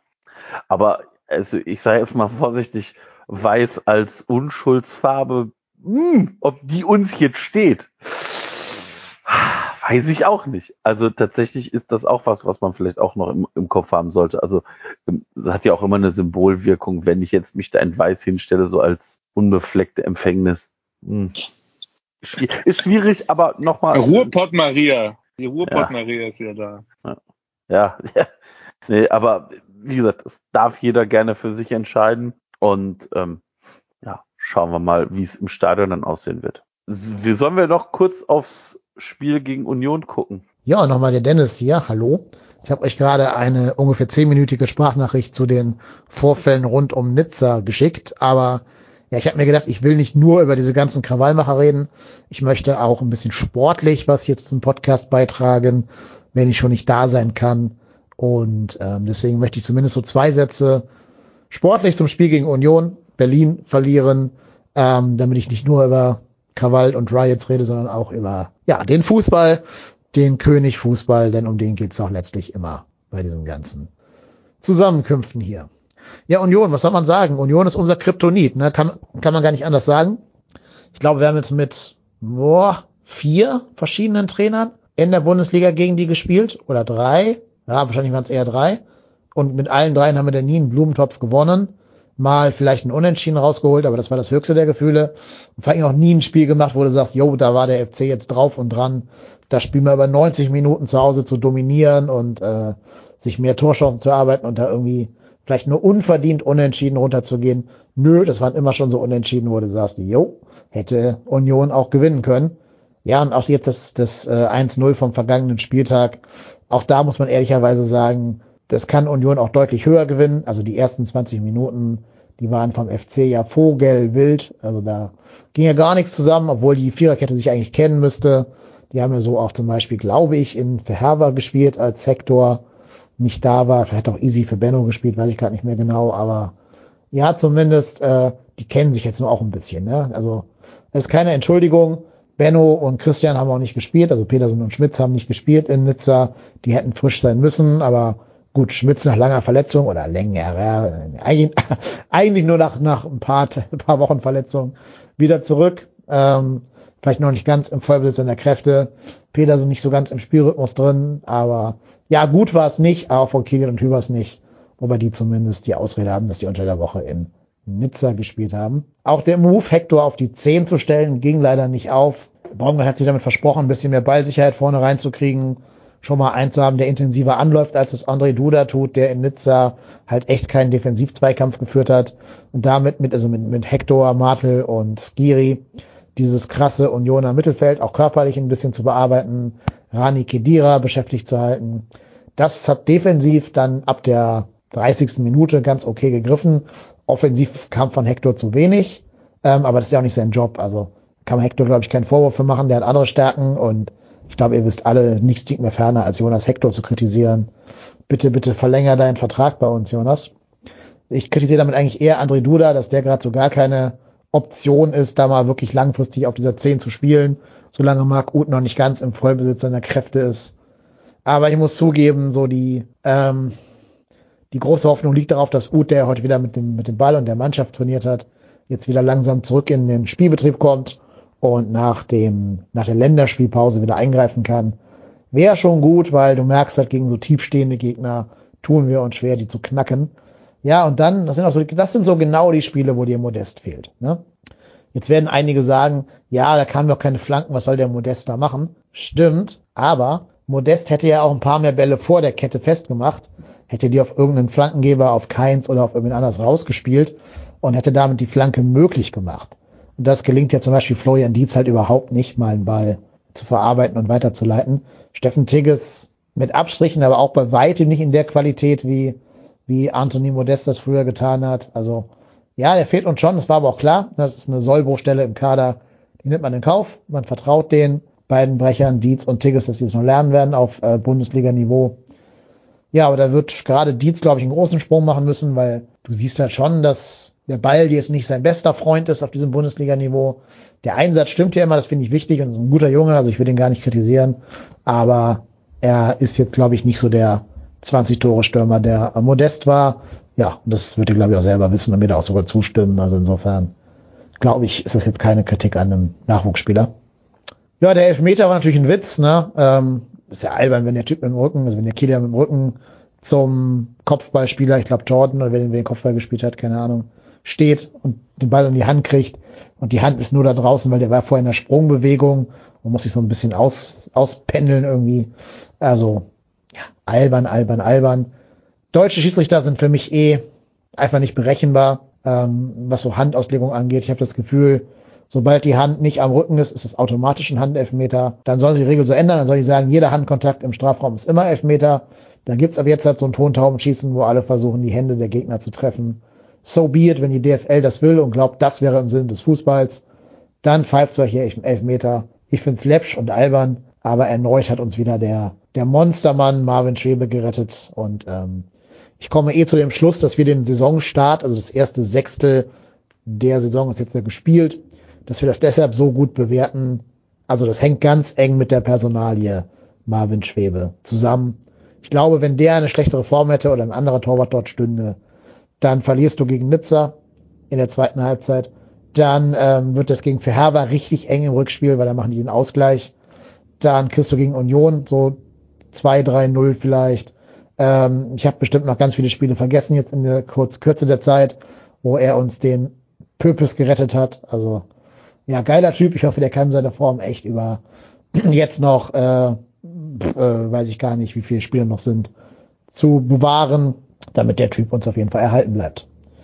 Ähm, in seiner Form jetzt. Also geiler, geiler, geiler, geiler Typ, geiler Marvin. Ja, äh, Union war, glaube ich, eine gute Blaupause für das Spiel gegen Slowatschko. Auch die werden ähnlich versuchen zu spielen wie Union. Hinten giftig und griffig stehen, eng stehen, vorne Nadelstiche setzen und dann irgendwie mal einen reinzuwirken. Und ich glaube, wenn die einzeln in Führung gehen, wird es eh nicht schwer wie gegen Union, sich da durchzutanken. Also immerhin war es eine gute Übung. Danach kommt Bochum, die haben gerade ihren, also wir kommen nach Bochum, die haben gerade ihren Trainer rausgeschmissen.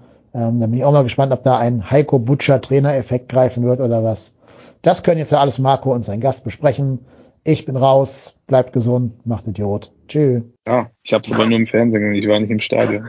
War, Also war, ein typisch, war ein typisches Spiel gegen Union, oder? Absolut, ich habe nichts erwartet und ich bin nicht enttäuscht worden. Also, ähm, also was man, was der, der größte Aufreger des Spiels war doch dieser Elfmeter. Ich meine jetzt mal ganz ehrlich, der köpft doch den, äh, ähm, den, äh, hier, wer ist er? Ähm, Wie was? ah, Äh, der Kilian, Luca Kilian. gegen Luca Kilian, vielen Dank. Er köpft ihn doch von hinten an den Arm. Wie ist das denn? Also das kann man ja als Handspiel werden. Tut mir leid, die Regel ist doch lächerlich. Also das hat mich am meisten im ganzen Spiel aufgeregt. Ansonsten war es halt wie zu erwarten. Und ich meine, wir haben 0-1 verloren, erste Niederlage, ja, scheiße, ja, Union, ja, die waren stark, aber die sind halt auch Tabellenführer, ob das jetzt passt oder nicht. Und wir stehen immer noch ganz gut da und wir hatten eine schwere Woche und auch diese ganzen Ereignisse werden bei dem einen oder anderen auch seine Spuren hinterlassen haben. Und äh, ähm, ja, hätte man 0-0 gespielt, hätte jeder gesagt, ja, wieder einen Punkt gewonnen. Also ich finde so, ja, Hm. Union halt. Ja, ist tatsächlich, ist tatsächlich ärgerlich gewesen. Ähm, ja, Ja, auch verdient verloren, muss man sagen. Also Ja. war halt nichts, ne? war halt auch unglücklich. Also ne, du kassierst direkt so ein, so ein Tor, wo du denkst so pff, unglücklich abgefälscht, dann kriegst du diesen Elfmeter. Auch da hält die Krake tatsächlich sehr, sehr gut. Ähm, aber ja, das äh, war tatsächlich äh, ein, ein, eins der schlechteren Spiele. Ja, aber auch da muss man sagen, ich finde, man ist nicht komplett zusammengebrochen. Es war jetzt nicht berauschend. Es liegt aber auch am Gegner. Union macht das halt schon sehr geschickt. Die stehen Ja. drin, da geht nichts durch. Also äh, uns fehlen weiterhin, äh, Marc U zum Beispiel fehlt und so. Also ich finde, na, wir sind halt im Umbruch, Modest weg, Özcan weg und so. Wir hatten die, äh, die englischen Wochen mit diesen ganzen Vorkommnissen und dann passiert halt einmal so ein Spiel. Also ich Mhm. bin eher gespannt, wie es jetzt am Donnerstag wird äh, gegen äh, ähm, Slowako? ja, wie es da wird, äh, ob man sich da wieder gefangen hat oder ob das wieder so ein Grottenkick wird. Dann würde man natürlich sagen, okay, Aber dieses eine Spiel, ich finde es find, ist okay. ich konnte damit leben. Ja, ja, also ich, ist halt, Union macht das tatsächlich, ähm, ja, macht das tatsächlich sehr gut und wir müssen auch mal einmal auf die gelb-rote Karte von, ähm, von Luca Kilian gucken. Also Luca Kilian kriegt für den, für das, für das Handspiel ja auch gelb. Ja. Dass er dann danach ja gelb-rot sieht, ist halt unfassbar dämlich. Also er muss dieses Foul nicht ziehen. Ja, weil also, ja. stehen zwei. Leute neben ihm und das ist einfach taktisch nicht klug gewesen. Ja, ist passiert, ja, ist, im, ist schwierig natürlich da immer. Ähm, ja, aber We weiß man nicht, wie lange der gesperrt ist? Ist das schon raus? ein Spiel, gelb-rot. Okay. Ja, okay. Also ich, äh, ähm, aber Europa League nicht, äh, Quatsch, Conference League nicht, ne? Dafür spielen, Nö, oder? nö, nö, ist ja ganz normal nur für den Ligabetrieb. Ja, ja, genau. Ja. ja gut, dann kann er mal eine Pause machen, ist vielleicht auch nicht so schlecht, ne? Muss Ja. man ja auch mal sagen. Das ist dann halt eine Zwangspause. Wird, werden wir nachher im Bochum-Spiel drauf gucken, sicherlich auf eine mögliche, ähm, ja, mögliche, äh, mögliche Gegner oder mögliches Team uns aufstellen und dann werden wir mal drauf gucken.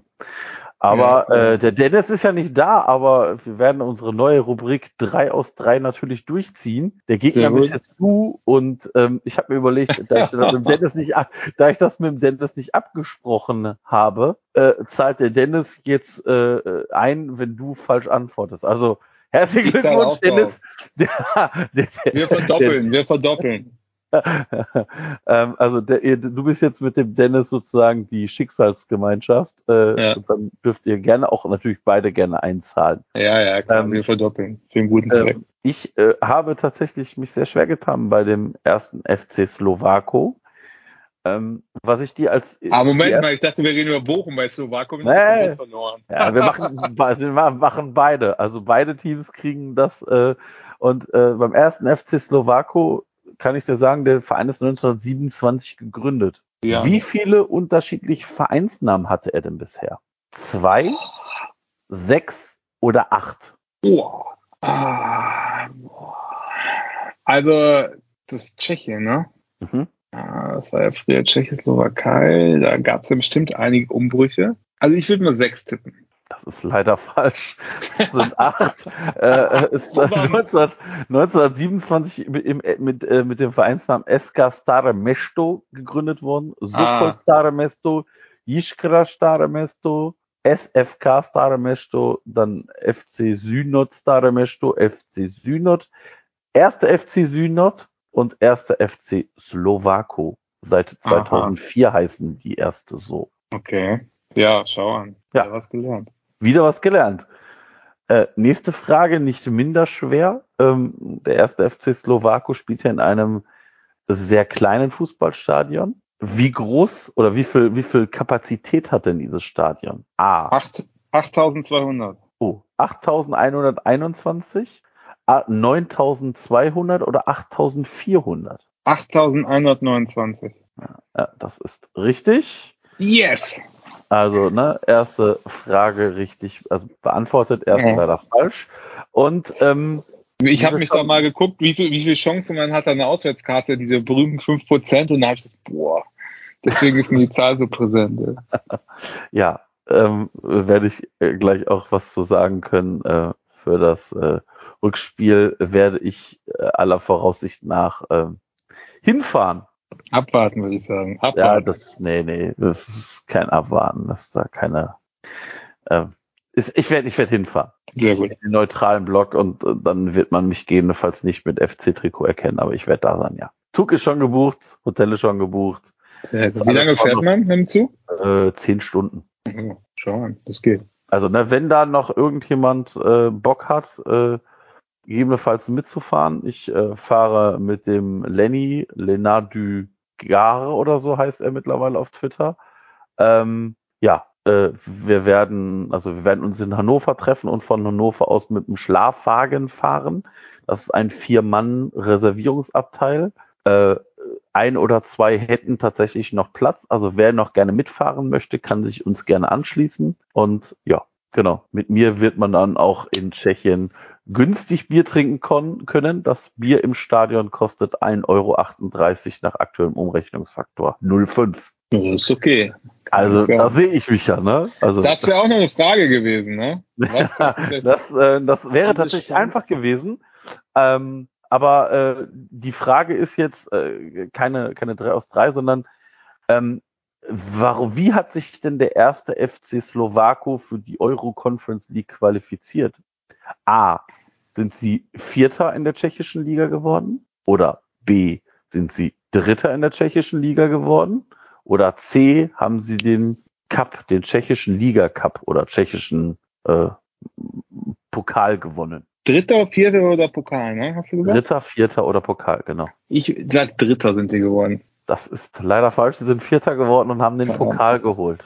Unglaublich. Ja. Tja, Ding Dong. Dennis, herzlichen Glückwunsch, 2 Euro. Herzlichen Glückwunsch, Daniel, 2 Euro. Äh, werden nachher in Bochum das wahrscheinlich äh, auch noch äh, erhöhen, hoffe ich. Davon gehe ich leider aus. Aber jetzt nochmal ganz zurück, das haben wir nicht komplett ausgelassen. Was glaubst denn du, was daraus folgt durch die UEFA? Die haben doch jetzt gegen beide, äh, äh, ähm, äh, durch beide, gegen beide Vereine Mhm. ermitteln die ja jetzt logischerweise. Und äh, also im Stadion war man sich einig, äh, dass das die letzte Tour mit Gästefans gewesen ist. Also im Gästeblock. Allerdings waren wir uns auch einig, dass das Spiel nicht angepfiffen wird. Deswegen ist das Ja. vielleicht nicht ganz aussagekräftig. Ja, aber das ist meine Befürchtung so ein bisschen, ne? Ich tue mich damit sehr schwer. Also wenn wird es richtig teuer. Also wenn man überlegt, dass man, der FC hat ja, glaube ich, heute oder gestern für, für Ungarn, für Fairhair äh, 56.000 Euro Strafe von der UEFA bekommen. Ja, Ähm, und da war ich, da war überhaupt nichts. Also war Papyrus, aber da war ja nichts. Ne? Ja. Aber äh, ich glaube halt, die UEFA würfelt auch ihre Strafen. Also tatsächlich, Ja, ähm, stimmt, ich würde ja. gerne mal wissen, ähm, was mit dem Geld passiert, ob da nur Bunga-Bunga-Partys von der UEFA präsentiert werden. Ähm, also es ist ja, also anders ist mit dem DFB ist es ja so, man kann tatsächlich diese Strafen A einsehen und ähm, in der Regel ist es so, dass die äh, Fanprojekte, ähm, also äh, vieles dieser Gelder direkt wieder in die eigenen Fanprojekte fließt. Also Zwangsabgaben der Vereine für ihre eigenen Fanprojekte und äh, Maßnahmen für den Spieltag gedacht sind. Ähm, ich kann mir das bei der UEFA nicht so ganz vorstellen. Und ähm, also wenn ich da tatsächlich andere Sachen sehe, dann denke ich mir immer so, mhm, alles klar, 56.000 Euro Strafe für Pyros, die im Block abgefeuert werden und nicht aufs Spielfeld fliegen oder nicht in Gästekurven fliegen. Ich kann mir sehr gut vorstellen, dass es da eine erhebliche Strafe geben wird. Ich kann mir auch vorstellen, dass es eine, eine Sperre gibt für den FC.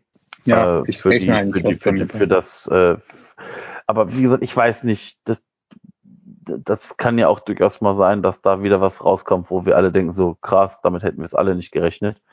Ja, Ähm, ja. Ich bin gespannt. Also für mich ist auch überhaupt nicht abschätzbar, aber ich rechne natürlich mit viel Geld und noch mehr, also Ausschlüssen. Also würde mich auch nicht wundern, wenn wir ein Heimspiel ohne Publikum machen oder irgend sowas. Also irgendwas wird schon richtig wehtun. Ja. glaub ich schon. Also Ja. vielen Dank für nichts, ihr Idioten. Ja. ja. ja. Okay, sorry, ich wollte nicht das Thema crashen, aber es gut. mir gerade ein, wo wir gerade über die Auswärtsfahrt nach äh, Slowako sprachen. Also, wie gesagt, ich äh, werde fahren und dann werde ich halt gegebenenfalls ähm, da äh, nicht als FC-Fan oder nicht Ja. primär als FC-Fan äh, zu erkennen sein und werde mir da mit den anderen, also FC, also viele haben ja auch äh, der erste FC Slowako hat ja, also vielleicht muss man auch, wenn man über Fanszene spricht, das auch mal anmerken. Der erste FC Köln hat ja, oder viele Fans haben ja äh, sich ähm, beim ersten FC Slowako mit äh, so Paketbündeln eingedeckt, nachdem da der offizielle Verkauf war. Auch die sind aus allen Wolken gefallen, weil für das Spiel gegen Belgrad um 15 Uhr sie keine Karten mehr hatten für den Verkauf am Schalter. Ähm, es sollen sehr viele Tickets aus den angrenzenden Blöcken in deutschsprachigen Raum gegangen sein. Und ähm, viele, viele, viele sind hingegangen und haben äh, ihre Tickets wie damals in Belgrad, also weil das, du hast ja die Tickets auch für das Spiel gegen Belgrad und aber auch gegen Nizza, ähm, sind gespendet worden. Äh, auch meine Tickets sind gespendet worden. Ähm, das finde ich tatsächlich sehr, sehr cool. Und ich finde, dass äh, wir haben heute sehr viel negativ über Fans, Fanszene, aktive Fans gesprochen.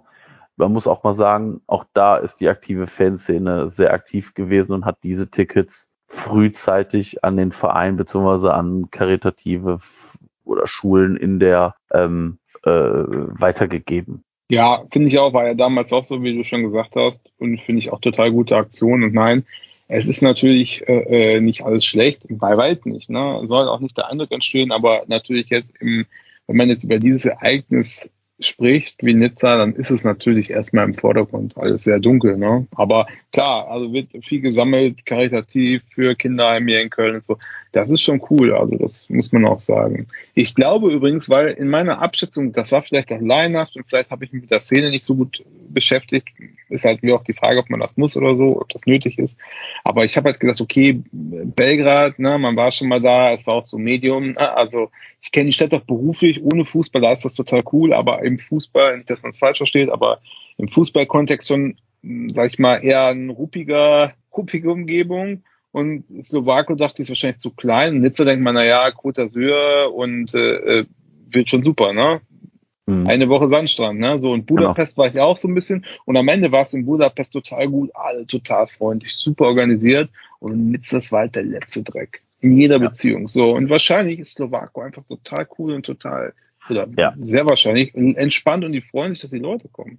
Ja, ist ja, also man muss ja auch sagen, äh, der, der, die Stadt Uherska Radiste, ich kann mich Aha. da jetzt richtig aus, ähm, ist, äh, das ist 36, 36.000, also die, die Stadt selber hat 24.000 Einwohner. Und äh, Stare Mesto, das ist, äh, glaube ich, so ein bisschen so eine Wintersportregion, ähm, die sind die Nachbarstädte und Kunovice äh, haben 36.000 Einwohner zusammen. Also das ist eine sehr, sehr, sehr, sehr kleine Stadt mit einer sehr malerischen Innenstadt und ich bin tatsächlich gespannt. Also tatsächlich ähm, habe ich ähm, von der Firma aus äh, Verbindungen nach Tschechien. Wir haben eine tschechische Dependance, allerdings in Prag.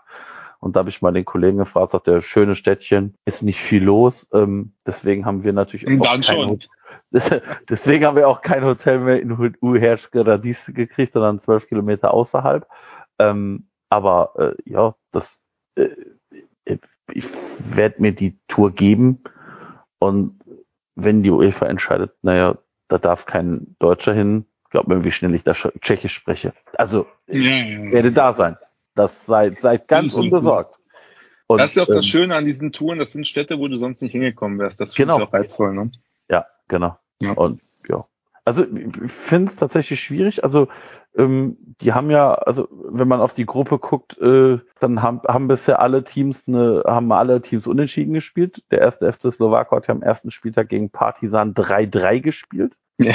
Ähm, ich habe auch nichts davon gesehen, aber es muss spektakulär es sein. Es muss tatsächlich sehr spektakulär gewesen sein, weil der erste FC Slowako zur Halbzeit 2-0 geführt hat und äh, Partisan, glaube ich, in der 22. Minute schon mit Rot, also eine rote Karte und dann haben die sogar Partizan Belgrad 3-2 geführt und äh, ja, der erste FC Slowako hat dann noch das 3-3 gemacht. Ähm, ich glaube, um das mal vorsichtig zu sagen, wenn ich kenne aus der Truppe nicht einen einzigen Spieler. Ja. Doch gar nicht. Ja. Stimmt gar nicht. Ich kenne einen Spieler. Oder ich glaube, einen Spieler zu kennen. Das werde ich jetzt gucken.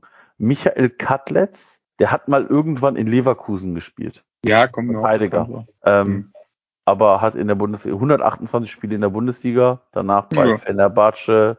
Wie alt ist der? 43? Äh, 37. Das ist das Dante-Syndrom. Ist das Dante-Syndrom? Ähm, äh, kommt also tatsächlich ursprünglich, also hat in Deutschland Fußball spielen gelernt, ist dann äh, zu, zu dem, zu, in der Jugend zu dem ersten, oder zu Slavia Uherske Radiste und dann zum Slowa, noch zu Slowako, ist also im Prinzip sein Jugendverein. Mhm. Und äh, ja, ansonsten ist also normalerweise müsste der FC genau müsste der FC eigentlich Hochhauser, Hochhausfavorit sein, wird er wahrscheinlich auch sein. Allerdings, und da geht's dann schon wieder los, wenn man als Favorit auftritt, das ist dem FC selten bekommen. Ne? Also ja. äh, gegen Fair war nicht und äh, alle anderen Spiele, Regensburg und so, muss man nicht drüber reden. Ne? Also ich glaube, gegen eine spielstärkere Mannschaft sehen wir besser aus, sagen wir es mal so. Ja, das äh, glaube ich, glaube ich tatsächlich auch. Ähm, ja, und dann ja, muss man einfach, muss man einfach schauen, ähm, wie, wie das, wie das Spiel ausgeht. Kann natürlich sein, wenn du natürlich ein frühes Tor machen würdest, dann kann das natürlich irgendwann in sich zusammenfallen und du gehst Ja. da haushoch vom Platz und hast dir da vier, fünf Stück eingeschenkt, aber ehrlich gesagt, ich rechne eher mit einem krüppeligen 1-0 oder sowas. Ne? Also es, ich glaube, das wird tatsächlich wieder so ein Geduldskick wie im Rückspiel ähm, gegen äh, Fair war. Mhm. Ähm, du, du, du spielst, ähm, die werden sich hinten, die haben jetzt gegen äh, zu Hause gegen Partisan mit einem 4-4-2 gespielt. Ähm, ist jetzt nicht so, dass ich das Spiel jetzt komplett gesehen habe. Ich habe die Höhepunkte mir angeguckt. Pff, ja, also wie gesagt, ich glaube, wir sind der ho- haushohe Favorit. Alles andere ist tatsächlich ähm, ist tatsächlich logisch, aber ja, Kein Selbstläufer. kein Selbstläufer. Das glaube ich, das glaube ich nicht. Das glaube ich nicht. Wobei, was muss man sagen, es gibt ja so ein paar Sachen, die in den letzten zwei Jahren sich geändert haben beim FC, wo man aber selber noch so drin hängt, so wenn man ein Tor kriegt, dann ist man sicher, jetzt bricht die Mannschaft zusammen und es passiert eigentlich nicht mehr. Ja, jetzt haben wir Mhm. vielleicht nicht gegen Union gewonnen, aber jetzt haben wir Wolfsburg oder so war ja das beste Beispiel. Und früher war ja auch immer gerne mal so, dass man so Gegner, da ist man großkotzig aufgetreten und gesagt, ah, die hauen wir weg so ungefähr und ist dann da untergegangen. Und ich habe bei Baumgart so das Gefühl, ja, ne, Regensburg müssen wir nicht drüber reden und HSV, aber ich habe schon das Gefühl, er nimmt das ernst und versucht das Beste rauszuholen. Ne? Und äh, macht die Jungs auch heiß, auch für so eine Mannschaft. Ja, das äh, glaube ich auch. Ähm, ja, wird tatsächlich, ähm, wird tatsächlich ein Spiel sein, was auch so ein bisschen, also das ist ja das Spiel, wo jeder davon ausgeht, dass wir das gewinnen werden. Das ist der, in Anführungsstrichen, der schwächste Gegner. Wir haben jetzt gegen den vermeintlich schwersten Gegner gespielt und dann äh, treffen wir mit Partisan auf einen Gegner, der, ich sag mal, tendenziell mit uns auf Augenhöhe ist. Wir spielen zu Hause ich glaube, da sollte man tatsächlich sagen, wir wollen dieses Spiel gewinnen. Punkt aus Ende. Und so sollte man da rangehen und ähm, dann natürlich gucken, dass man da idealerweise so gut wie möglich da rauskommt. Sich keiner Ja. verletzt und äh, ja. Ja, ich denke auch. Ich bin mal gespannt, wie was rotiert wird jetzt. Ich meine, vor diesen ähm, Conference League Spielen hat man immer vier Tage Ruhe. Das ist ja eigentlich okay. Also da muss man als Profisportler meiner Meinung nach wieder fit sein. Ne? Ähm, Ja. Immer dieses von Donnerstag auf Sonntag, ja okay, aber von Sonntag auf Donnerstag, das müsste eigentlich machbar sein. Ich glaube, der Vorteil ist halt auch, dass ähm, du jetzt natürlich nicht reisen musst. Ja, stimmt ja. Ne? Also das ist, äh, glaube ich, auch gar nicht so schlecht für uns und ähm, Wobei ich immer sagen muss, es wird ja immer so ein äh, Geraffel drum gemacht, jetzt mal ganz ehrlich, von Köln nach Nizza und ich bin da schon oft hingeflogen, ja, das sind anderthalb Stunden und du hast gesehen, die Jungs, die kommen aus dem Geistbockheim nach dem Training, dann essen die was, dann werden die mit dem Bus aufs Vorfeld gefahren, können eineinhalb Stunden Musik hören und gehen direkt am Flughafen ins Hotel. Es gibt keine Zeit. Also so, das Bild macht manchmal so ein bisschen zu hoch gehangen. Weißt du, was ich meine? Ja, andere Stadion oder so. Aber es ist jetzt nicht so, dass du äh, nach Tambukistan geflogen bist, sechs Ja. Tage unterwegs warst und das ist richtig. 33 Stunden Zeitverschiebung hast, weißt du so, also müsste man eigentlich aushalten. Aber ich, klar, es ist auf jeden Fall ein Vorteil, vor allen Dingen mit der Kulisse auch, ne? Ja, Weil ich wird- glaub, ich, ich, ich glaube halt auch, dass das, äh, ich meine, klar, die spielen in der Liga mit Sparta und Slavia Prag, aber tatsächlich glaube ich, ist das für die auch noch mal was anderes. Ja, große Stadion, viele Leute. Ich meine, Köln ist das nicht äh, das größte oder zweitgrößte Stadion im ganzen Wettbewerb? Weil ich meine, Nizza hatte auch in Anführungszeichen nur 36.000. Ja, es wird So, das heißt- Stadien sein, ja. Wird auch relativ, ich gehe mal davon aus, es wird nicht ganz voll sein, wobei es ist ja relativ spät. Letztes Mal war es zu früh, jetzt ist es irgendwie 21 Uhr, ne, glaube ich. Also relativ spät. Ich glaube, es gibt relativ, ich habe vorhin gelesen, es gäbe noch viele Tickets oder relativ viele Tickets, schauen wir mal. Aber es wird ja schon gut voll sein. Stimmung wird schon da sein, gehe ich mal davon aus. Und das wird für die bestimmt auch ein Highlight. Kann natürlich so einen kleinen Gegner noch motivieren. Ne? Ja. Ja, aber ich tippe 1-0. Tippe auf ein 3-1. Nein, die Ja, Krake wird alles rausfischen. Von, von mir aus. Von mir aus. Nehme ich gerne mit. Schauen Nehme wir mal. gerne mit. So, Slowako haben wir abgehakt. Jetzt äh, kommen wir zum nächsten Gegner, der VfL Bochum. Also von der Europa League wieder äh, back to back ins äh, harte Bundesliga-Business. Willst du, sollen wir erst über Bochum sprechen oder willst du erst drei aus drei machen? Ja, komm, wir machen, wir machen sie vorhin. Erst 3 aus 3. Okay. Ähm, ist tatsächlich, ähm, ist tatsächlich ein bisschen tricky, denn die erste Frage ist, wann ist denn der VfL Bochum gegründet worden? 1848, 1938 oder 1952? 1938 würde ich tippen, aber ich weiß es nicht. Das ist, das ist tatsächlich sogar richtig. Denn Yes! der VfL Bochum hat zwar das 1848 in seinem Namen, aber Mhm. nur, weil er eine Fusion aus zwei Turnvereinen ist und der TV 1848 Bochum schon existierte. Der VfL Bochum ist tatsächlich am 14. April 1938 gegründet worden. Verrückt. Ist tatsächlich, ist tatsächlich, ähm, ja, Dann ist es sich dich raus. Alles wird Ja. gut. Der holt dich, der holt dich hier tatsächlich raus. Sicheres man- Auftreten bei völliger Ahnungslosigkeit. Wobei man dazu sagen muss, die Gründung der Fußballtruppe ist erst am 29. Juli 49 erfolgt. Aber Aha. so genau wollen wir mal gar nicht sein. Ähm, apropos Trainer, die Reißleine ist ja schon gezogen worden. Ja, in China ist ein Sack Reis umgefallen, habe ich gehört. Ja, den, den musste ich mit der Reißleine, den musste ich unterbringen. Ähm, ähm, ja, die Reißleine ist gezogen worden. Wer wird denn die Mannschaft als Trainer interimsweise im Spiel gegen den 1. FC Köln aufs Feld führen? Es ist, es ist auf jeden Fall ein Ex-Spieler vom VfL Bochum, das kann ich sagen. Ist es A. Patrick Fabian, B. Heiko Butscher oder Frank Heinemann? Also das ist der U19-Trainer von denen, aber wie der heißt, muss ich raten. Ich würde sagen Heinemann, aber ist echt geraten. Das ist falsch. Es Nein. wäre Heiko Butscher gewesen. Ah, verdammt. Ja, aber es ist der U19-Trainer, meine ich, ne? ja, Oder genau. U21? U19, ne? Und 19, und 19 Trainer, ja. Ja, verdammt. Ja. Tja. Ja, der Chat hätte es gewusst. Tja, Ja. Dennis, wie gesagt, die Knete kommt hier so gestrichen rein. Äh, das ist, macht Spaß. Ähm, Zweitliga, da beschäftige ich mich nicht so oft mit, du, das ist. ja, Nein, jetzt kommt, Bochumer, ich, ich finde gut, dass ihr da seid. Ich freue mich auch schon. jetzt kommt tatsächlich eine Frage. Ähm, welch, wie viele Spieler mit Bochum-Vergangenheit sind denn im aktuellen Kader vom VfL Bochum? Zwei, Also wieder, die schon im Moment, in Moment, Köln Moment. gespielt haben. ach, die in Köln gespielt haben. Ja, ja. Okay, okay. Ja. Die bei, ne, nee, und jetzt nicht irgendwie bei Fortuna Köln, sondern bei uns beim ersten. FC Köln gespielt haben. Drei, ja.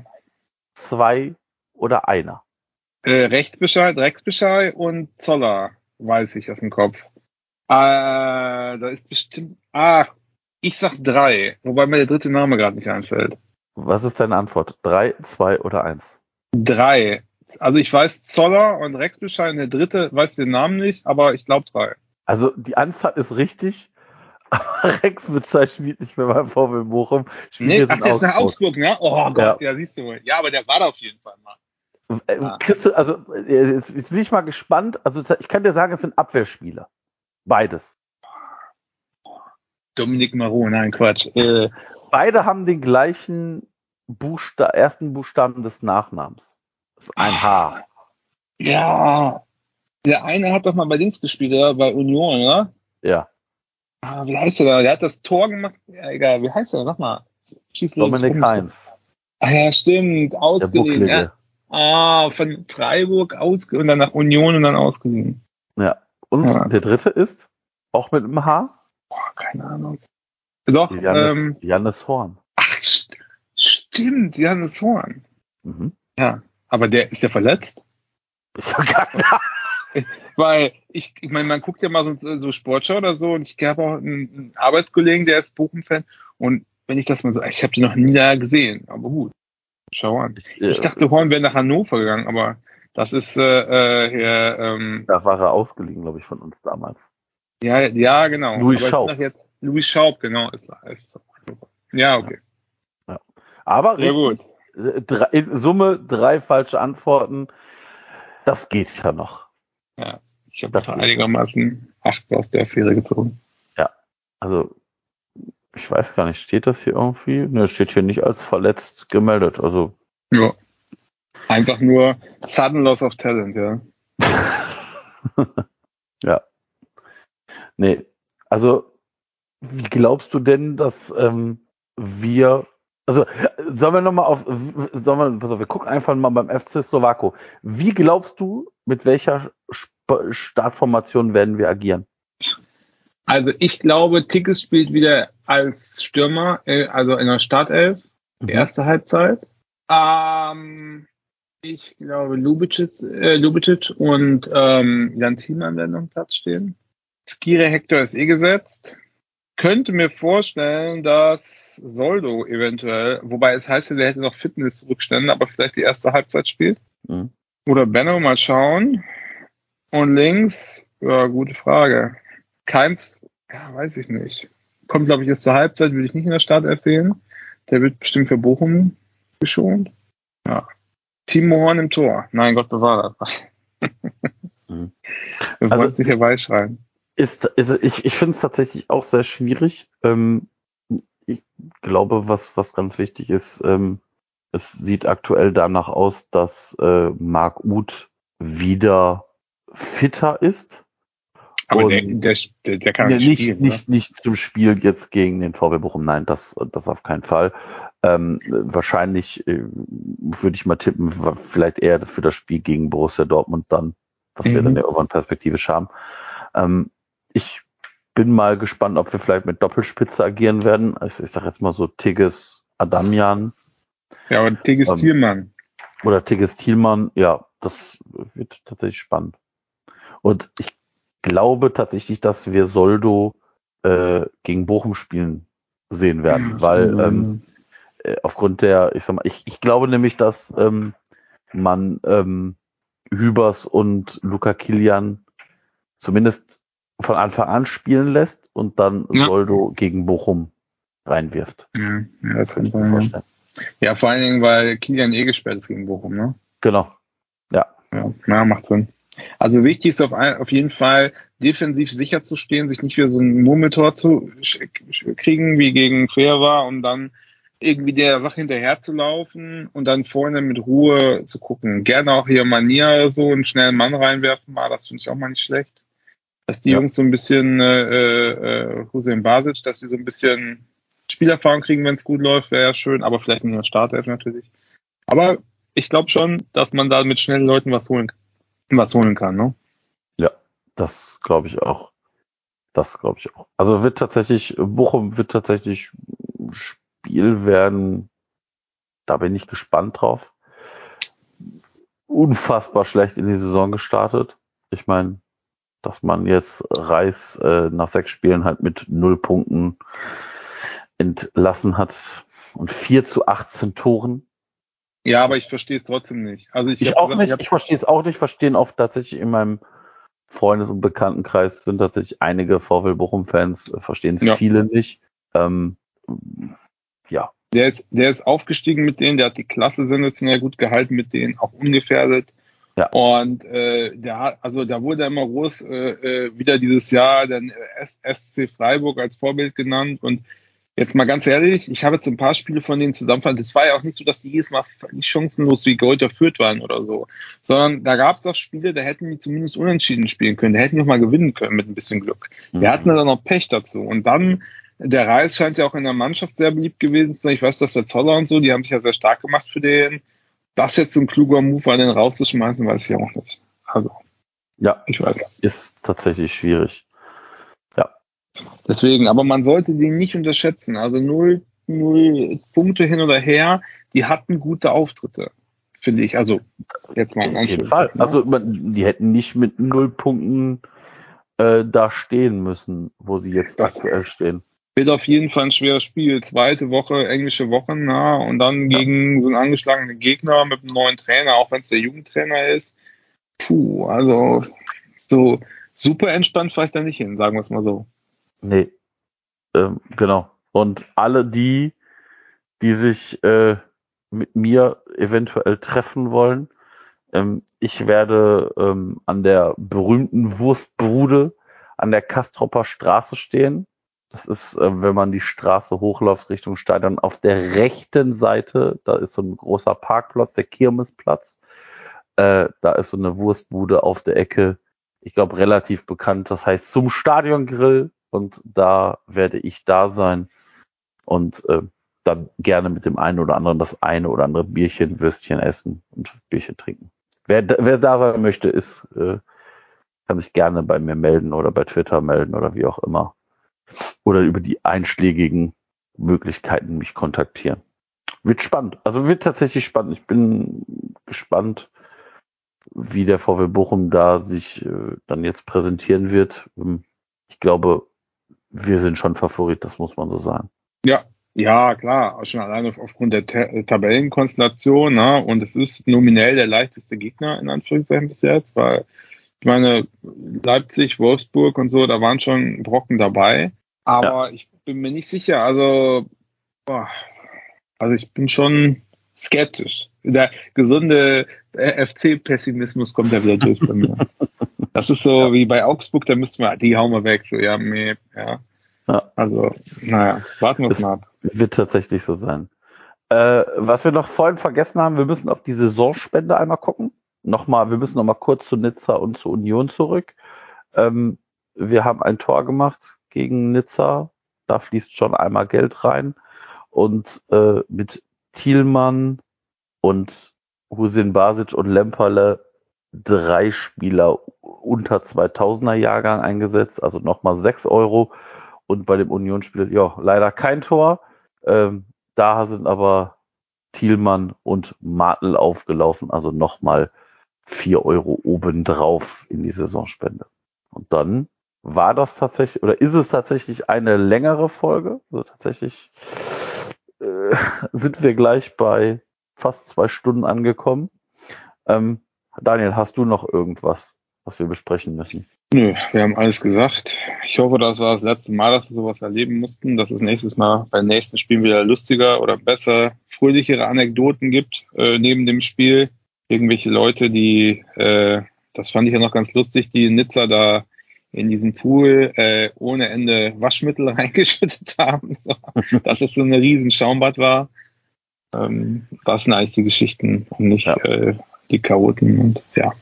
Das ist tatsächlich, da gebe ich dir recht, das äh, ist tatsächlich, wäre wichtig, das zu unterstreichen.